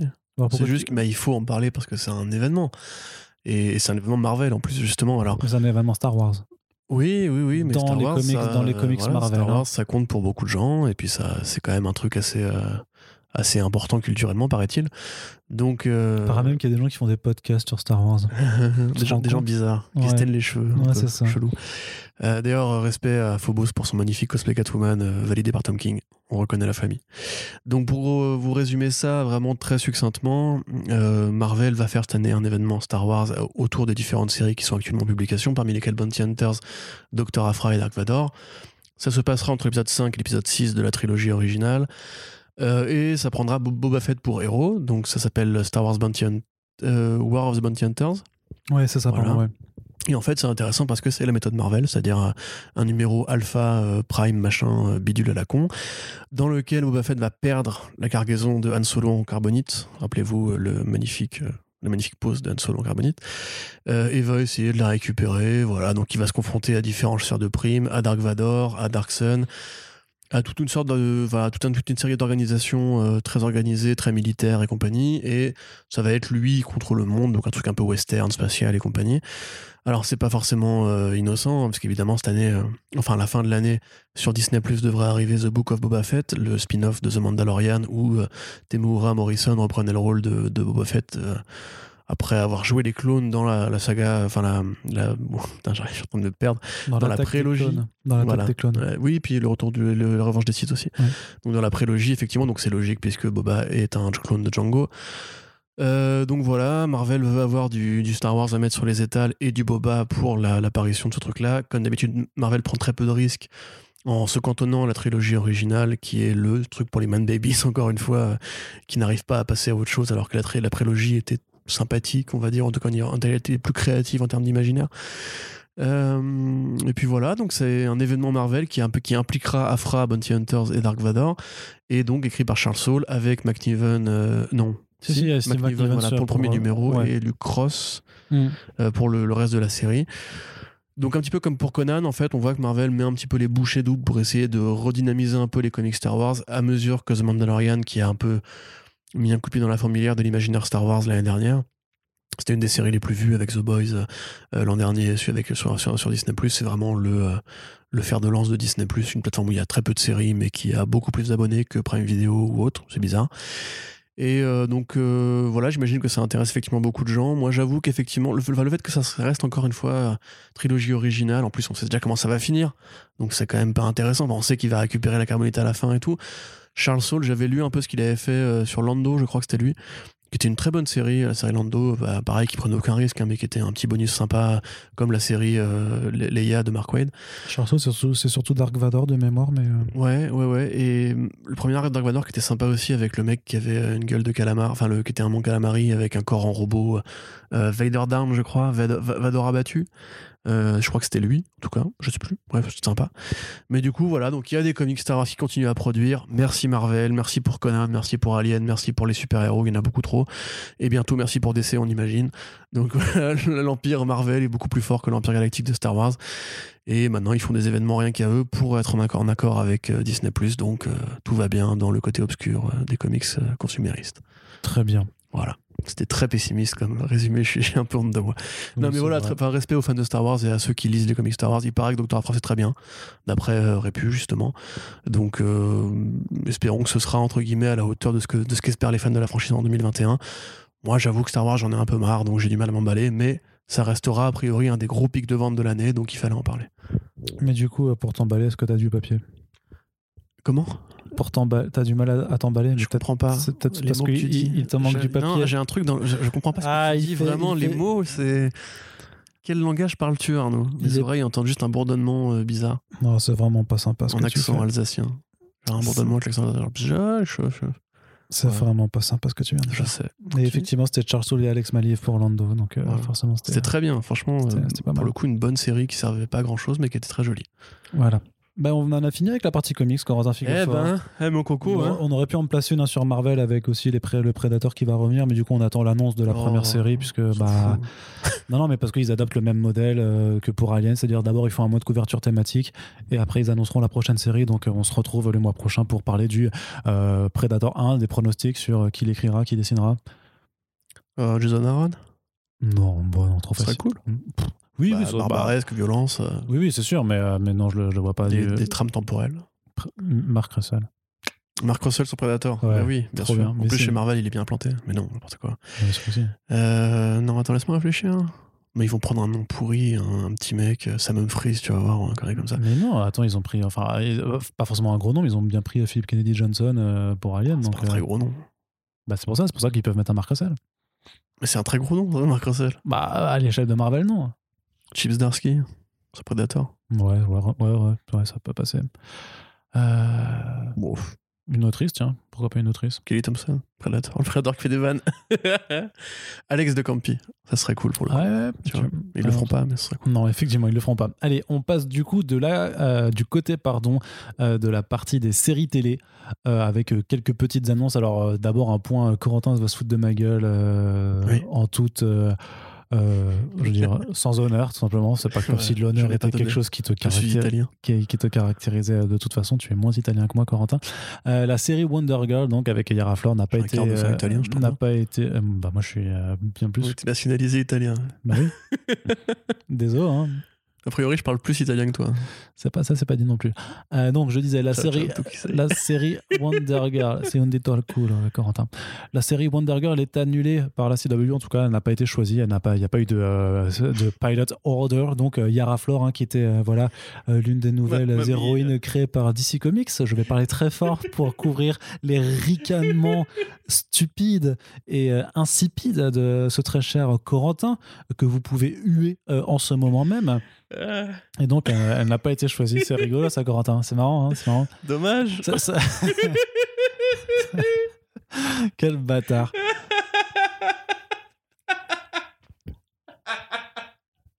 Pardon, excuse-moi. Continue, c'était voilà, Non, je te laisse, je te laisse. Non, non, mais c'est bon. Non, faut que les gens se rendent compte un peu de- du personnage, de- du vrai visage de Corentin. En, fait, ce qui m'énerve, ce en fait, c'est que je m'en fous complètement. C'est juste que comme t'en fais un truc personnel, ça me fait rire. mais j'en fais pas, j'en fais pas un truc personnel. C'est juste que moi, c'est un matériel. Alors, je vais pas râler. Oui, effectivement, on va pas pleurer parce qu'il y a une série CW qui est pas commandée. Je- C'est vrai. Oh, je- si, merde. je l'aurais- sûrement pas regardé d'ailleurs cette série Wonder Girl enfin juste le pilote puis ça aurait sûrement été nul et puis après je serais passé à autre chose quoi mais sur le principe je trouve ça je trouve ça je trouve ça dommage quoi effectivement Ouais, c'est vrai que c'est. Putain, merde. C'est ballot. C'est la boulette. ah t'es insupportable bref non, non, mais voilà. Écoute, euh, la CW. non, non, mais attends, je vais essayer de faire un vrai truc là. Ils ont déjà beaucoup de séries. Ils ont, ils ont, ils ont validé Painkiller ou pas? On ne sait pas encore Parce que là, il y a Superman et Lois, Batwoman. en fait Painkiller ils pourront le valider que quand euh, ils auront y les résultats de, Pilot, du- ouais. de Ouais. l'épisode sur Painkiller qui sera diffusé aide-moi un peu, il y a quoi Il y a, y a Naomi qui a été validée par contre Naomi, par euh, ouais. Duvernay voilà. donc Superman et Lois, euh, Batwoman. et, les- et le live action des euh, Super Les Nana, Super du coup. Nana, oui, alors ça pour le coup. euh. Mais ils ont juste commandé le pilote encore. Oui, hein. oui, non, mais Ça voilà, pas non, été, non, mais euh, voilà, ce que je veux dire, c'est qu'ils ont fait un pilot order pour le reboot live action des Super Nana au lieu de valider Yara Flor. On est d'accord que là-dessus, quand même, il y a. y a- y a- y a- Mais ils avaient commandé un pilote à ou pas? Ou c'était Bah, juste, euh, bah, ils avaient. euh, Non, non, mais justement, non, mais c'était la même. C'était en développement tous les deux. Ouais. Les deux étaient en développement, les Super Nana et les Yara Flor. Et dans leur bureau de sélection, quand ils ont fait bon, à qui on donne un pilot order cette année, ils ont fait bah Yara Flor, ouais, bof, Wonder Girl, non, on va pas le faire. Par contre, les Super Nana en live action, ouais, vas-y, on le fait, vas-y, ça tient plus sa route. Mais peut-être que juste, en fait, euh, Warner Bros. leur a dit Yara Flor, on la veut pour le cinéma. Non, j'y crois pas une seule seconde. Bah pourquoi pas, il la pousse quand même un petit peu. Hein. Oh là, et, là, je te fais rêver, là. Et là, Wonder Woman 3 avec Yara Flor, passage de témoin, c'est tellement logique. Non, bah non, un mais non, un vrai film Non. Wonder Girl, on s'en branle. Euh, Bah non, mais on s'en fout qu'on s'en branle, c'est pas nous qui décidons. Ils ont vrai. manifestement envie de mettre la diversité en avant, ils ont, ils ont moi, un je, personnage moi, tout fait pour ça. moi, je décide maintenant, j'ai décidé. D'accord. Que je décidais. Non, après, personnellement, évidemment, je vais pas m'empêcher de dormir pour ça. Euh, quelque part, c'est bien de voir qu'enfin la CW commence à, à annuler des projets, comme pour les Canaries, par exemple, et que c'est pas Mais juste parce que ça, euh, dès qu'on a une idée, hop, là, tout est validé, on verra au bout de la première saison. Parce que tu prends Katikin, par exemple, ils auraient pas, peut-être pas dû la faire, tu vois, enfin, je veux dire, c'était pas forcément la bonne chose à faire. Tu veux me couper la parole encore, c'est ça bah j'ai dit, que j'arrêtais de le faire. Euh, D'accord. Mais donc voilà, enfin, il est un peu sélectif. Là, je suis désolé, je veux pas être vraiment méchant, hein, mais le personnage il est trop jeune pour avoir. Il y a même pas de base scénaristique pour ce truc-là, tu vois. Enfin, revenez dans trois ans, quand tu auras eu des arcs intéressants écrits dessus, là, ça, ça navigue à vue. Même dans les comics DC, ça navigue à vue, puisque d'une série à l'autre, c'est pas- le même personnage, en fait. Donc euh, voilà, moi personnellement, évidemment, je- j'ai pas eu le temps de m'attacher à elle, donc euh, je m'en fous complètement. Et et en plus, ces numéros, c'était pas terrible. Je tiens à le dire. C'est rien que pour toi, chérie. Voilà, tu peux enchaîner. Yes, Teen Titans Go qui s'offre un nouveau spin-off. Ça, c'est bien. Ça, c'est bien. D'ailleurs, c'est plus proche des Super Nana, a priori, que sera le reboot des Super Nana. Le Bah. C'est une très bonne série animée avec euh, des personnages très rigolos et très mignons à l'époque de Cartoon Network. Enfin, dans le style de l'époque de Cartoon Network.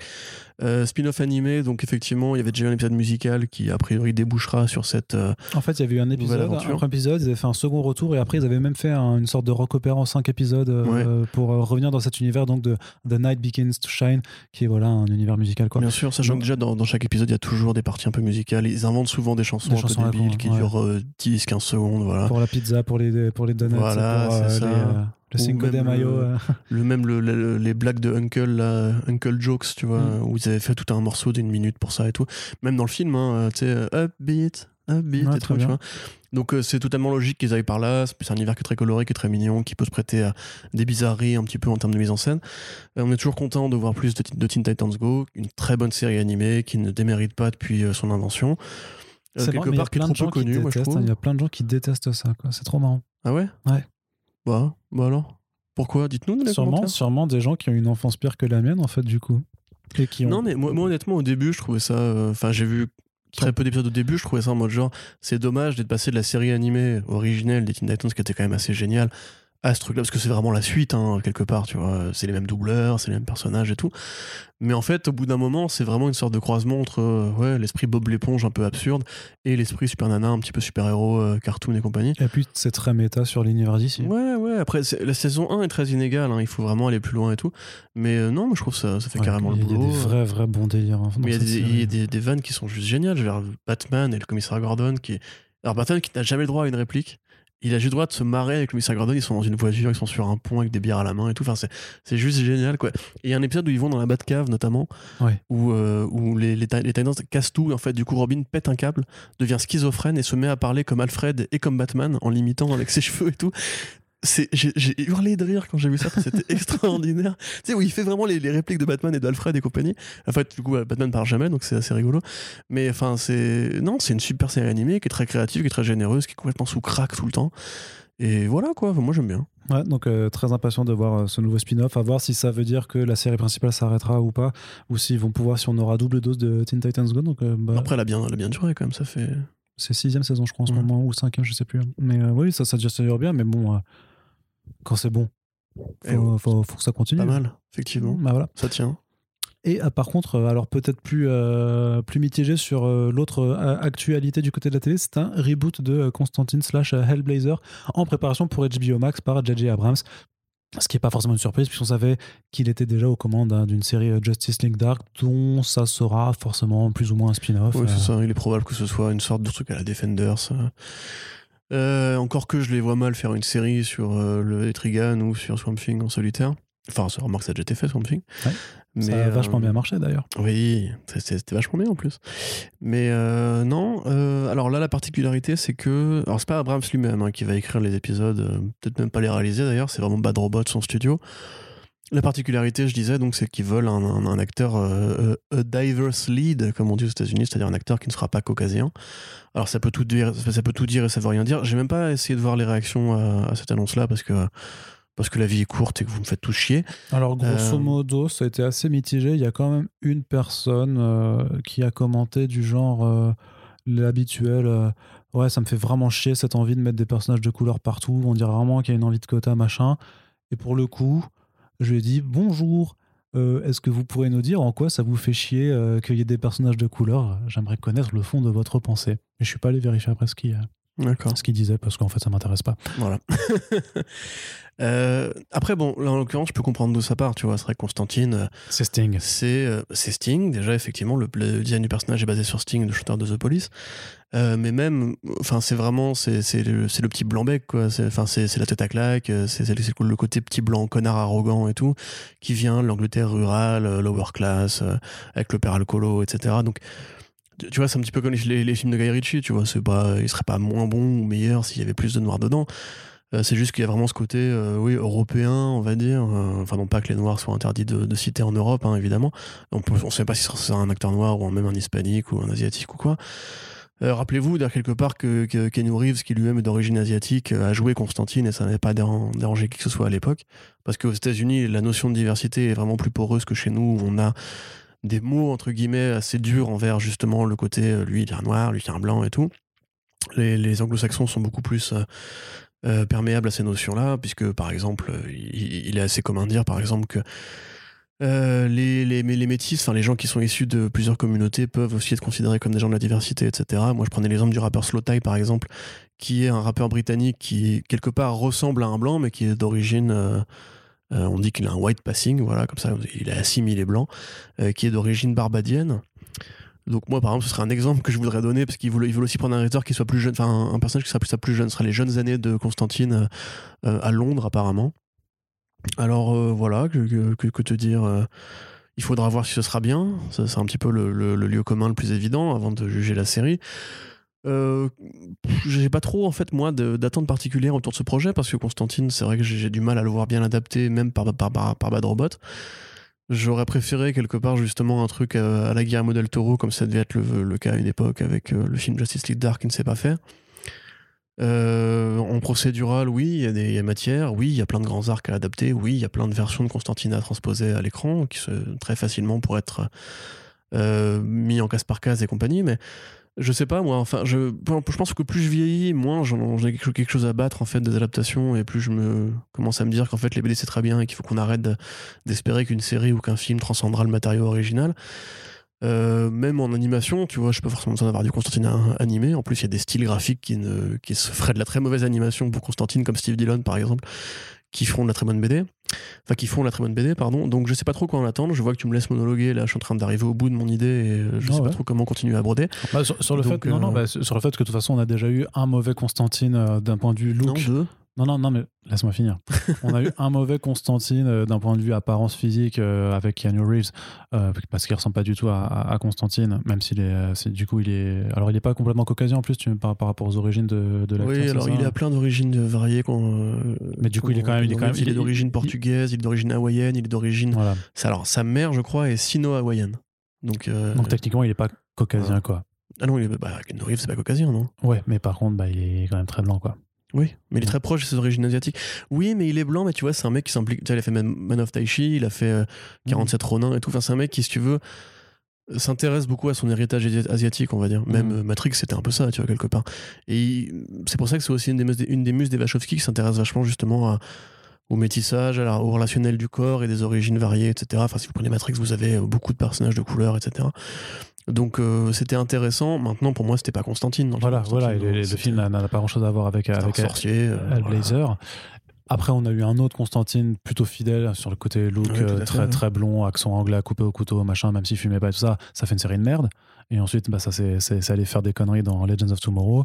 Donc en vrai, là, s'il faut avoir un, Constantine de nouveau différent physiquement, qui ressemble pas, sachant que comme tu l'as dit, hein, l'appellation peut, ça peut être quelqu'un qui est à peine un petit peu bah en fait moi je prends tu vois entre un, Constantine qui ressemble à Sting dans une série de merde et un Constantine qui lui ressemble moins dans une bonne série je, bah, je, vais, je, vais vers la, je vais vers la bonne série. il faut évidemment attendre la, de voir la série pour, pour tirer un constat. De toute façon même si c'est c'est comme d'hab, même si c'est pas Constantine, même si c'est, je sais pas, ils prennent le cliché du, du voix de cité qui s'intéresse à la magie de main. qu'il a un accent anglais qui fume et un trench coat, c'est ça qui compte en fait. Si la série est bien, elle peut avoir euh, aucune proximité avec les comics Constantine, elle sera bien, tu oui, mais après, si la série est bien, tu auras quand même cet argument, ce que tu l'utilises à chaque fois, c'est pourquoi vous avez appelé ça Constantine, tu vois. Tout à fait. Mais à la limite, si tu veux, moi, ce qui, ce qui m'intéresse plus, c'est comment dirais-je euh, qu'est-ce qu'ils vont mettre entre guillemets de présent et d'actuel dans ce Constantine-là? Parce que justement, le problème de la série Constantine, c'est qu'elle elle évoque des méthodes de télévision qui sont un peu poussiéreuses. La série de David Goyer, elle aurait pu sortir au moment de la trilogie du samedi. Elle avait peu euh, d'idées entre guillemets pour mettre en mouvement les comics Constantine et Hellblazer, etc. Et euh, voilà, moi je suis surtout triste pour le pauvre Matt Ryan, qui est effectivement un, un, acteur de talent, qui avait vraiment tout ce qu'il fallait pour coller au rôle, et qu'en fait est juste tombé sur le mauvais réalisateur, le mauvais producteur, le mauvais scénariste au mauvais moment et qui bah, aura été le Constantine d'une génération qui aime bien les produits CW, etc. Alors que les fans de Hellblazer, eux, sont toujours un petit peu le pec dans l'eau.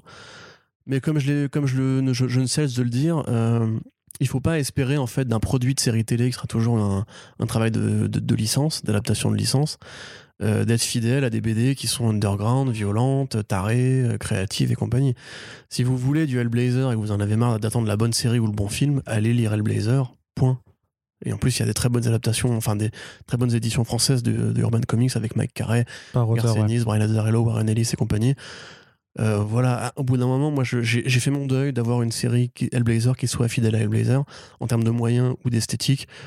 Donc j'attends la série de Abrams pour voir de quoi elle va parler, mais à part ça, euh, ce sera pas Hellblazer. Ce sera, c'est impossible d'adapter Hellblazer aujourd'hui de toute façon. Ouais. Allez, on continue avec une partie euh, cinéma. Oui qui sera plus, plutôt courte aussi également, mais qui devrait quand même nous amener à trois heures de podcast euh, au final. Corentin, euh, ce sont des choses qui arrivent hein, et on s'en excuse si vous trouvez ça trop long. Le, débat est toujours assez. Il y a des gens qui trouvent ça trop long, des gens qui, qui adorent. Euh, j'ai envie de dire que tant qu'on est obligé de rentrer chez soi à 18h, bah, au moins ça vous fait des, des, choses pour vous occuper. Mmh. Et bah, on espère d'ailleurs juste que vous allez bien, tout simplement, dans, ces, dans, ces, temps difficiles. Non, mais on espère que ça va. Non, non, mais vraiment, parce que bah on, sait que c'est pas facile pour tout le monde et il y aura, y aura forcément des personnes qui sont dans des situations plus compliquées que les autres. Mais voilà, j'espère que vous allez bien. Et donc, le cinéma, euh, Zhao Ashton qui sera la grande vilaine de Captain Marvel 2. Voilà, ce sera la grande vilaine de Captain Marvel 2. J'ai pas grand chose à dire, je t'avais prévenu. Hein. c'est une actrice britannique euh, qui a fait de la scène, euh, qui a fait de la série télé, qui se trouve être noire elle aussi. Euh, peut-être que Nia D'Acosta va vouloir euh, en faire un peu son Eric Killmonger ou instiller un propos, euh, comment dirais-je, social, revendicatif dans, dans ce truc-là, parce qu'effectivement, le premier Captain Marvel avait évoqué des sujets sous-jacents, des thématiques féministes comme le catcalling ou, ou le catcalling, qui est déjà pas mal, voilà, ou le fait de vouloir créer une sorte d'icône un petit peu surhumaine, enfin, comment dirais-je, une allégorie du surhomme pour les, les, les petites filles qui, voudraient, qui pourraient regarder le film et chercher un modèle de personnage féminin un peu inspirant. Euh, Nia D'Acosta qui fait partie un petit peu de l'écurie euh, de l'écurie Jordan Peele qui va faire bientôt Candyman. Compte tenu de la proximité avec Monica Rambeau et de Zoe Ashton, il y aura peut-être un propos sur euh, les femmes noires, qui est un sujet qui est quand même assez peu évoqué mm. dans la fiction populaire aujourd'hui, parce qu'on parle beaucoup de, de, cinéma, de personnages noirs, mais c'est quand même, comment dirais-je, l'enclave particulière de l'afroféminité est quand même assez peu évoquée dans les, dans les blockbusters actuels. Ça pourrait être l'occasion, je ne sais pas. Que j'ai pensé notamment, ce que, ce que je m'étais noté, c'était que ça pouvait être par exemple une version féminine de Jenny Svel, qui est le fils de Marvel, mais en comics, qui en a plus après Monica Rambeau, mais vu qu'on sait que Monica Rambeau sera dedans. On sait aussi qu'il y aura Kamala Khan dedans quelque part, donc ça peut être effectivement un, un vrai film en mode de porte-parole de toute façon des différents types de féminité. De toute façon, il faudra, parce que même si le premier Captain Marvel a ses fans, moi je trouve que c'était quand même un film qui était, qui était extrêmement creux et extrêmement Disney euh, dans, ce qu'il a essayé de faire. Il y avait très peu de propos, de, réflexion même sur le personnage de Captain Marvel. Qui... Ça a été un gros fuss à, à, l'occasion de la sortie parce que ça restait factuellement le premier nouveau film de super-héroïne oui, bien sûr. de Marvel Studios. Tu mais vois. je trouve qu'il y a même plus de réflexion dans un Wonder Woman 1 en termes de... Euh, pas forcément par rapport à la femme, mais par rapport justement à juste un propos qui est développé dans le film. Tu vois, le propos qui est développé dans Captain Marvel 1, c'est encore une fois juste une sorte de d'envie de mettre en avant les personnages féminins, ce qui est déjà très bien évidemment, mais maintenant qu'on a une suite, il faut aller plus loin, il faut porter un message. Et le message en question, bah moi j'attends un petit peu de voir de quoi il s'agira. J'aimerais aussi particulièrement, voilà, un truc que j'aurais reproché au premier Captain Marvel, que si effectivement euh, Captain Marvel est lesbienne et effectivement était en couple avec euh, le personnage joué par, joué par la Lynch, qui, est, donc, qui est Monica Rambeau, qui est non, sa mère. euh, Marie, Maria Rambo. Maria Rambeau, tu vois, qui effectivement, si cette euh, thématique-là devait être évoquée maintenant que Kevin Feige ose enfin poser la question de l'homosexualité au cinéma hollywoodien, que ce soit enfin assumé, tu vois, par exemple. Tu vois, ça, c'est un truc que de beaucoup moins le premier film avait échoué à faire en n'étant pas plus clair, plus explicite. Après, c'est Disney, on comprend, ils veulent mettre leur film en Chine et, et dans les pays où c'est encore interdit, donc, euh, enfin, c'est encore interdit, où c'est très mal vu, ou interdit officiellement. Donc, à voir. Euh, après, moi, j'ai confiance en Nia D'Acosta, sans forcément connaître beaucoup son travail. Je pense qu'elle a, a priori, plus de choses à dire qu'Anna Boden et Ryan Fleck, euh, qui étaient quand même des exécutants euh, salariés, quoi. Ouais, je suis plutôt d'accord sur, cette, sur cette dernière analyse et j'attends effectivement beaucoup le, son, son approche sur Candyman qui a été repoussée. Après, cela étant, juste, je me corrige, tous les films ont vocation à être des porte-paroles politiques euh, pour des, des sujets de société. Si le film pouvait juste être divertissant et très bien, moi, ça m'irait aussi. il faudrait hein. qu'il soit, qu'il soit- bah, on peut lui demander d'être bon Oui, oui, voilà, c'est ça. parce que Captain Marvel n'était pas non plus mauvais, Non, il était pas mauvais, il était moyen. mais ouais, c'était pas non plus Ouais. euh, la, la panacée quoi. Allez, du côté de, de Warner Bros, hein, il y a pas mal de choses qui, euh, qui bougent également. On va revenir à Marvel Studios un petit peu après, mais euh, euh, première chose, déjà, bon, un nouveau trailer pour euh, Zack Snyder's Justice League, hein, aka la, Sny- Ouais, la Snyder Cut. Pas dégueu. Pas, pas dégueulasse, euh, mais surtout, par contre, une décision euh, plus ou moins surprenante, c'est que le film arrive en France légalement, euh, du coup, le 22 avril 2021, donc soit un mois après la sortie euh, sur HBO Max qui aura lieu le 18 mars. Euh, D'ailleurs, le 18 mars aussi, la sortie du premier tome de Big Girls que j'ai traduit, donc voilà, faites. T'as pas le droit, t'as pas le droit. Choisissez votre C'est moi qui dois le dire, sinon, sinon c'est non, mais la là, collusion. non, mais là, c'est moi, là, j'en parle. Je dis juste que ça sort, c'est factuel. Ouais, ouais, ok, d'accord. Ouais, tu dis pas de l'acheter. Non. Ok. Je dis juste qu'il sort. Donc moi, je peux dire que c'est de la merde et de ne pas l'acheter. Exactement. D'accord. Mais tu, Je peux tu- le faire. Si, si tu le Je fais, peux le faire. si tu le fais, je serai un enfin, si tu le fais, fais-le dans mon dos, s'il te plaît, quand même. Je- Comporte-toi correctement. Euh, euh, non, par contre, qu'est-ce que je voulais dire? Oui, donc ça sera un mois et quelques jours après. On ne sait pas encore où ça. Donc sur quelle plateforme, sur quelle offre de VOD, ou alors si ce serait peut-être une sortie directement en Blu-ray DVD. Ah bah, compte tenu de l'annonce sur Wonder Woman, je pense qu'on peut s'attendre à une sortie DVD Blu-ray. Ouais, mais si c'était ça, je pense qu'on aurait les dates parce que euh, justement les, les plannings des sorties euh, du printemps commencent à être donnés aux distributeurs, euh, tout ça. Donc euh, Bah, en même temps, même s'il le fait un 4 heures au cinéma, un film de 4 heures au cinéma. avec, alors, bah, avec l'entraque de 10 minutes, là, tel qu'ils l'ont euh, programmé. Et franchement, vu l'année, vu- hein. vu l'année que c'est, vu l'année que c'est, ça se fait pas en- tu- les, les- les- les entractes, ça se fait pas en France depuis, depuis un bail. Hein, ouais, mais t'as une durée légale, il me semble que tu peux pas faire des trucs de 3 heures, euh, de plus de 3h30 si t'as pas quand même une pause, donc ça pourrait être euh, l'occasion de, de le refaire. Projection événementielle, événementialisée, juste sur une semaine. D'abord, ça sort en, en VOD pour pas être euh, niqué par la chronologie des médias. Puis après, quand ça va un petit peu mieux cet été, euh, on fait une projection Ah oui, dans, les- été, dans les- oui, dans oui, les cinémas tout ça. pas en avril, on est d'accord. Non, bah en avril, non, non, je pense, je pense que c'est parce que s'ils le sortent en cinéma, après, ils se coupent en fait l'exploitation euh, sur plateforme euh, pendant euh, trois ans, donc c'est complètement, c'est foutu, tu vois, ils peuvent pas le faire comme ça. Mais par contre, on sait toujours pas où, si ce sera sur OCS, qui est quand même euh, la, la- la chaîne en France euh, qui a les partenariats d'exclusivité avec HBO, donc euh, parce que eux, c'est reconduit, en tout cas, c'est toujours valide cette année, c'est reconduit jusqu'à euh, 2022 inclus. Donc, si HBO Max doit se développer en France vraiment en tant que HBO Max, ce serait pas avant 2023. Et ça, bah, c'est pas dit que ça se fasse. Et le pas avant 2023, je le tiens d'une personne interne à Warner Bros. qui me l'a dit. Donc, euh, c'est en réponse à ma question. Donc, euh, c'est pas, pas, pas du crack, quoi. Et c'est pas dit que ça se fasse, vu que justement, bah, il y a cet accord avec OCS, quoi. Donc, il y a, moyen qu'il y ait un truc qui se développe pour ça euh, actuellement. Après, bon, voilà, on sait très bien ce que ça veut dire aussi. C'est est-ce que les gens vont attendre un mois et demi pour le regarder ben, illégalement? Je ne pense pas. Bah, si. Ah, pardon, tu, tu penses pas qu'ils vont attendre euh, un mois et bah, demi bah non. Oui, bah non, évidemment que non. Je veux dire que les gens. et- mais même moi, la question, je me la pose par rapport à nous, c'est qu'est-ce qu'on fait, quoi? Bah ouais, bah franchement, je pense que là, il va falloir qu'on qu'on ne joue pas le jeu. Enfin, c'est. À un moment donné, il faut être cohérent. En l'occurrence, on ne sait même pas comment ça va sortir. Bon, on le saura, on Euh. le saura sûrement d'ici le 18 mars. hein. Je pense qu'on sera plus au courant, quoi. Mais euh, Non, bah, de, mon, de mon point de vue, en l'occurrence, on a joué le jeu pour Wonder Woman 84 et quelque part, on s'est un peu tiré une balle dans on, le a, pied. on a joué le jeu parce qu'on a eu la chance de pouvoir sortir quand même un, un- un papier dessus parce que j'ai eu la chance de, pouvoir d'avoir ouais. une vraie projection. Ça n'aurait pas été le cas. euh, Là, tu parles de Comics Blog, là, je parle de Force Print en l'occurrence. On n'a pas fait de podcast dessus parce que justement, on attendait bah, on attend. jouer le euh, jeu bah, on, on vous le fera. hein, du coup, on, les exploitants on les distributeurs locaux. euh, mais en l'occurrence, euh, comment dirais-je, euh, enfin, on est, on est tous piégés par l'actualité du Covid, tu vois. Donc, s'il n'y a pas de salle qui rouvre, on va pas non plus attendre que le DVD sorte pour. Enfin, je sais pas, personnellement, moi, je... dites-nous dans les commentaires, voilà, encore une fois, on va avoir beaucoup de commentaires cette semaine. si vous voulez qu'on attende ou pas, moi, je suis prêt à attendre si, si besoin, mais. Ouais. Moi, je, vois pas trop l'intérêt, tout le monde va le pirater. Enfin, en l'occurrence, c'est même logique. Le film est déjà sorti, il a déjà été rentabilisé. Enfin, non. Et, le film est déjà sorti, c'est une ressortie. Euh, c'est même pas une vraie, une vraie, un vrai inédit. Enfin, bah, C'est quand même un autre film. Hein.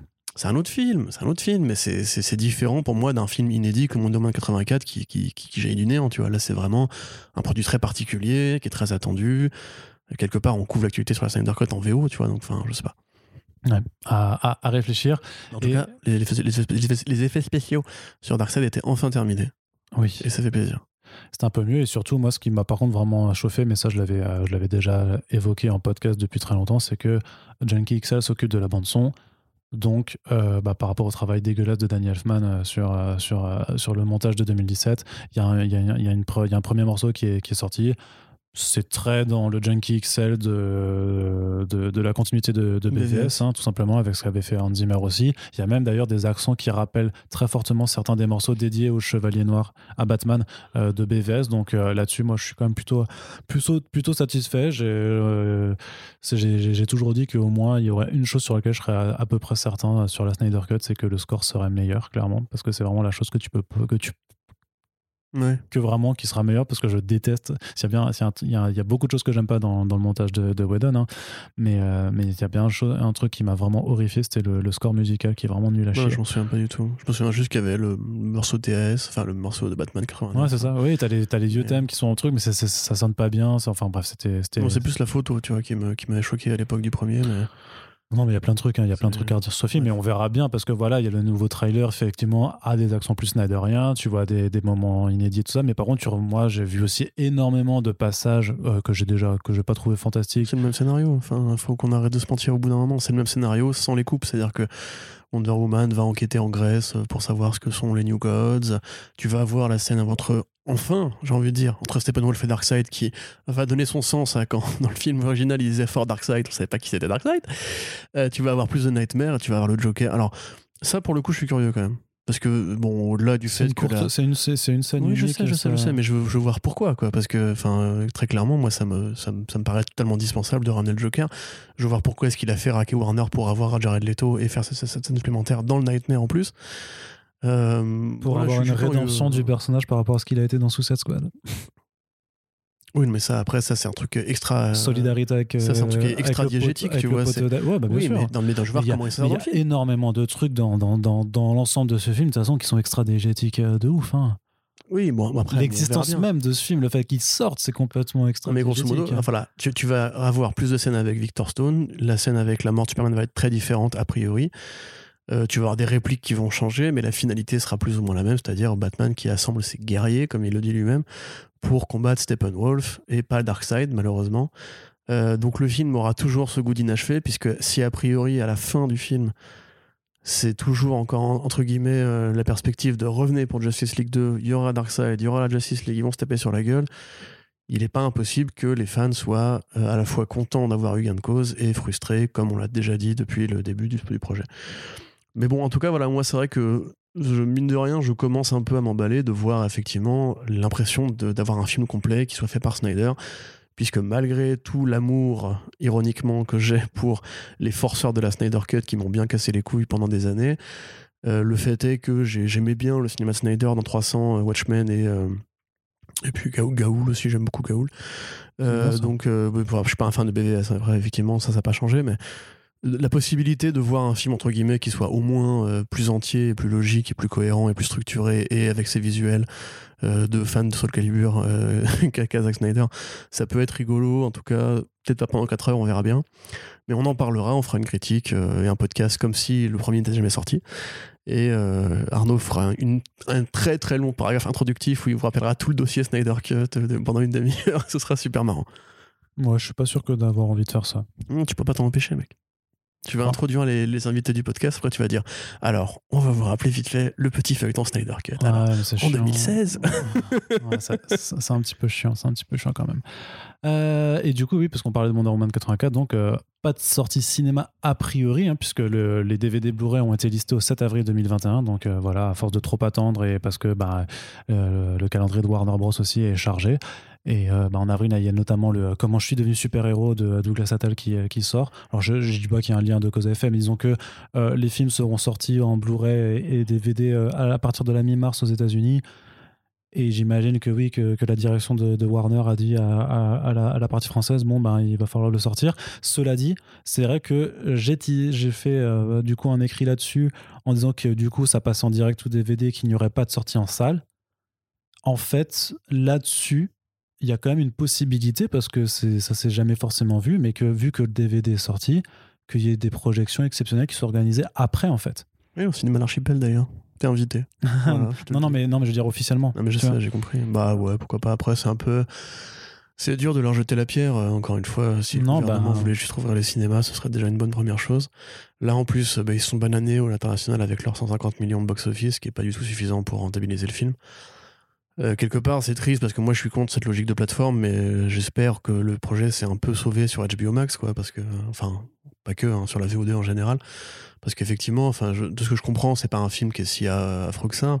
Alors j'entends tout, tout au contraire. Hein. J'entends toi qui me dit que c'est plutôt euh, pas si pire. J'entends euh, une pote Antigone qui dit que c'est de la merde et tout. Enfin bref, j'ai pas vu. Moi toujours pas. J'ai voulu jouer le jeu. Ah, mais moi je sais, je, sais qu'une partie du, public féminin, on va dire euh, plutôt à, engagé sur certaines questions de, féminisme et tout ça, vont, vont, vont, je, l'avais, non, je l'avais pas dit du coup vu qu'on avait un enregistré, mais je, je t'en avais déjà parlé sur le fait que ça fait crisser des dents. Il y, a des, il y a des passages qui sont vraiment abominablement à, faire mmh. crisser des dents. On va dire que sur, sur la partie un peu woke, euh, pour utiliser un gros mot, quoi, euh, que le, ouais, le woke Twitter machin, euh, déteste ce film, c'est sûr, c'est normal. Quoi. Vu, vu certaines représentations, vu certains messages sous et même moi, qui suis clairement pas le, le, plus forcément au fait sur, sur un tas de questions, ouais, le, le rapport de, de, Diana à Steve Trevor, et on en reparlera dans le podcast, euh, m'a horrifié vraiment. Mais bon. ce que je voulais dire, c'est que justement, au-delà du contenu du film, ce que je ne l'ai pas vu encore une fois, euh, c'est plus le fait que le premier Wonder Woman, qui avait été un succès au box-office, avait permis de débloquer un peu l'idée que les, les, femmes ne vendaient pas dans les blockbusters et qu'on pouvait enfin s'autoriser à imaginer un futur dans lequel euh, les femmes auraient autant le droit à des, gros, des grosses productions que les hommes. Donc là, le fait que le 2 marche moins bien, bon, évidemment, c'est structurel, il faut mettre ça dans, le contexte du Covid. J'espère que ça va pas freiner la franchise Wonder Woman, parce que moi, bah, j'attends toujours le reboot, en fait. Ils en ont le troisième. de Gal Ouais, mais ils en ont le troisième. Voilà, donc on fait le troisième, et après on se débarrasse de Gal Gadot, et on, prend, je sais pas, une, une, bonne actrice pour jouer Donna Troy ou ce que vous voulez pour faire la génération suivante. Yara Flor Ou Yara Flor, voilà, très bien. Ouais, Yara Flor, je, je, suis, je valide Yara Flor au cinéma, voilà, vous entendu en premier ici, sur First Sprint. Mais euh, grosso modo, non, euh, ouais, c'est triste, mais quelque part, euh, encore une fois, c'est pas la faute de Warner Bros. On peut faire toutes les blagues qu'on veut sur les réseaux pour avoir des faves, bravo les frérots. Le fait est que euh, le gouvernement veut pas rouvrir les cinémas, il veut bien ouvrir les églises, il veut pas rouvrir les cinémas, donc à un moment donné, le film va pas non plus attendre trois ans que le, la culture devienne une priorité pour les, pour les gouvernants. Bref, voilà, je ne vais pas m'énerver aujourd'hui. Euh, voilà, ça sort bientôt, on pourra faire le podcast dessus, on sera très content d'inviter des gens. Très bien. Voilà. Et on termine avec la petite annonce a priori qui fait plaisir. Alors on mentionnait Danny Elfman avant euh, sur un truc où il n'avait pas fait du bon travail, mais là on l'annonce sur un truc sur lequel il fera peut-être du bon travail, puisqu'il a, il a officialisé qu'il travaillait euh, avec Sam Raimi sur Doctor Strange in the Multiverse of Madness. Euh, donc une nouvelle collaboration avec Sam Raimi, avec qui il a fait bah, les deux premiers films Spider-Man. Il avait aussi fait le Darkman dans les années 90 et puis le, film Oz, le grand et magnifique Oz là. Mmh. C'était très bien cette bande-son d'ailleurs. C'était pas un très bon film, mais. Euh, mais c'était bien, c'était une Et du coup, la question qu'on se pose, parce qu'on sait donc que c'est, lié, que c'est lié un peu à WandaVision, mais que c'est aussi un peu lié au Spider-Man 3 de Marvel Studios, c'est que est-ce que ce Doctor Strange 2, en fait, quand il va sortir, ce sera le Spider-Man 4 bah écoute, oui, on a vu cette, euh, cette discussion-là avec euh, Manu, qui effectivement lui pensait justement qu'en fait toutes les rumeurs Maguire euh, et, Garfield, seraient en fait plus là pour Doctor Strange puisqu'il y a multiverse dans le titre. Il y a Sam Raimi aux manettes et là maintenant il y a le compositeur de la trilogie originale, enfin de la bi-trilogie originale aux manettes. Euh, d'ailleurs Sam Raimi qui avait aussi fait la bande son de l'incroyable Hulk de Ang Lee. Euh, encore une fois, une très bonne bande son. Sam Raimi a fait la bande son. Danny Elfman, voilà, et qui a aussi fait Batman 89. C'est un peu le John Williams des bandes son de super-héros, ce mec, à part pour Justice League. Donc oui, ça, ça peut amener de l'eau à, ce moulin. Euh, Elfman, euh, il est bon quand il veut. J'ai envie de dire qu'avec Sam Raimi, il va peut-être être plus inspiré. Fantastique bande-son quand même sur l'étrange Noël de Monsieur Jack aussi. Oui, mais de toute façon, surtout les Tim Burton, il était toujours euh, très talentueux. Enfin, c'est un, un musicien de talent. Je veux dire, Beetlejuice, euh, tin, tin, tin, tin, tin, bref. Tin, tin, tin. J'aime beaucoup Beetlejuice. Mais ouais, non, c'est cool. Après, effectivement, euh, c'est vrai que cette, cette possibilité de voir un Maguire, etc., dans Doctor Strange, ça pourrait être plus intéressant que de les voir dans Spider-Man 3. Et ce serait une bonne façon, entre guillemets, de rendre ce, projet-là plus sexy, puisque Sam Raimi est un meilleur réalisateur que John Watts et aurait plus euh, de vocation à s'amuser avec le cosmique, vu que c'est un mec qui vient de l'horreur et qui sait filmer des trucs bizarres et qui sait s'amuser visuellement, que euh, le mec qui avait fait le Do- Doctor Strange 1, Scott Derrickson, qui est un immonde tâcheron, euh, qui ne retrouvera jamais de travail dans l'industrie parce qu'il est nul. non, je suis désolé, excusez-moi. En fait, plus je vieillis, moins j'aime Doctor Strange 1 et plus j'y repense et plus il m'énerve. Mais euh, je n'ai aucun. euh, je, de- voilà. Scott Derrickson ne m'est pas antipathique, pas du tout. C'est un mec sympa, j'en suis sûr, etc. Donc, euh, on est content et vivement euh, Doctor Strange 2. Et qui sera voilà. peut-être le meilleur film de Marvel depuis ces dernières années. Ah ouais, direct du coup. Sam Raimi. J'ai Ouais. confiance, j'aime bien Sam Raimi. D'accord, ouais, c'est vraiment Très bon pour le, pour le côté Sam Raimi. Parce que, Ouais. ouais.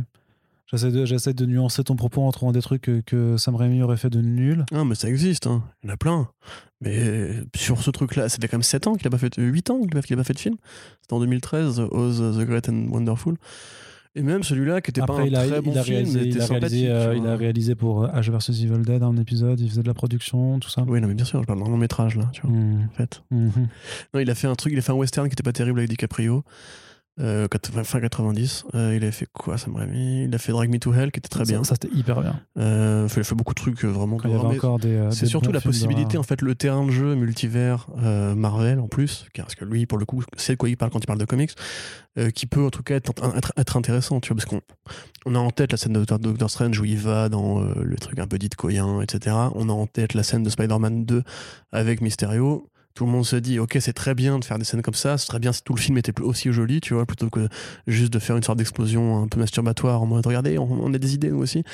Et en fait, il faut des réalisateurs qui aient ce talent-là. Je veux dire, Sam Raimi avec Evil Dead, il a inventé des trucs de mise en scène euh, qui sont encore repris aujourd'hui. Quoi. Enfin, la caméra subjective qui suit le personnage et tout ça, c'est des trucs. euh, c'est taré, quoi. Mm. Avec trois fois rien en plus. C'est un mec qui, est super créatif avec trois fois rien. Donc, euh, Oui, il faudrait revoir le budget du premier Evil Dead, mais c'est. ouais, ah, mais c'était ridicule. c'est Mais tu sais que les, mecs, euh, qui- ils ont inventé. Tu vois, pour, ce- pour ce plan-là, par exemple, ce plan de suivi, j'avais écouté un podcast dessus. En fait, ils prenaient des trucs. Ils n'avaient pas les moyens de se payer un, un vrai, un, un vrai rail de travelling, tu vois. Donc, ils prenaient des, des planches de bois et ils les mettaient euh, bout à bout. Ils mettaient du lubrifiant pour que la caméra puisse glisser dessus. Et ils posaient la caméra dessus et après ils glissaient comme ça parce qu'ils n'avaient Ah pas les moyens d'installer un rail et tout. Ah, Enfin, les mecs, c'est juste des putains de génies. c'est- Bref. Eh ben, on espère effectivement que ce Doctor Strange 2 sera donc euh, un Avec bon le film. caméo de Bruce Campbell, évidemment. Et oui, ça on l'attendra aussi. Eh bien très bien, merci Corentin, ça a fait voilà donc euh, beaucoup beaucoup de temps passé en notre compagnie, 2h45 ma foi.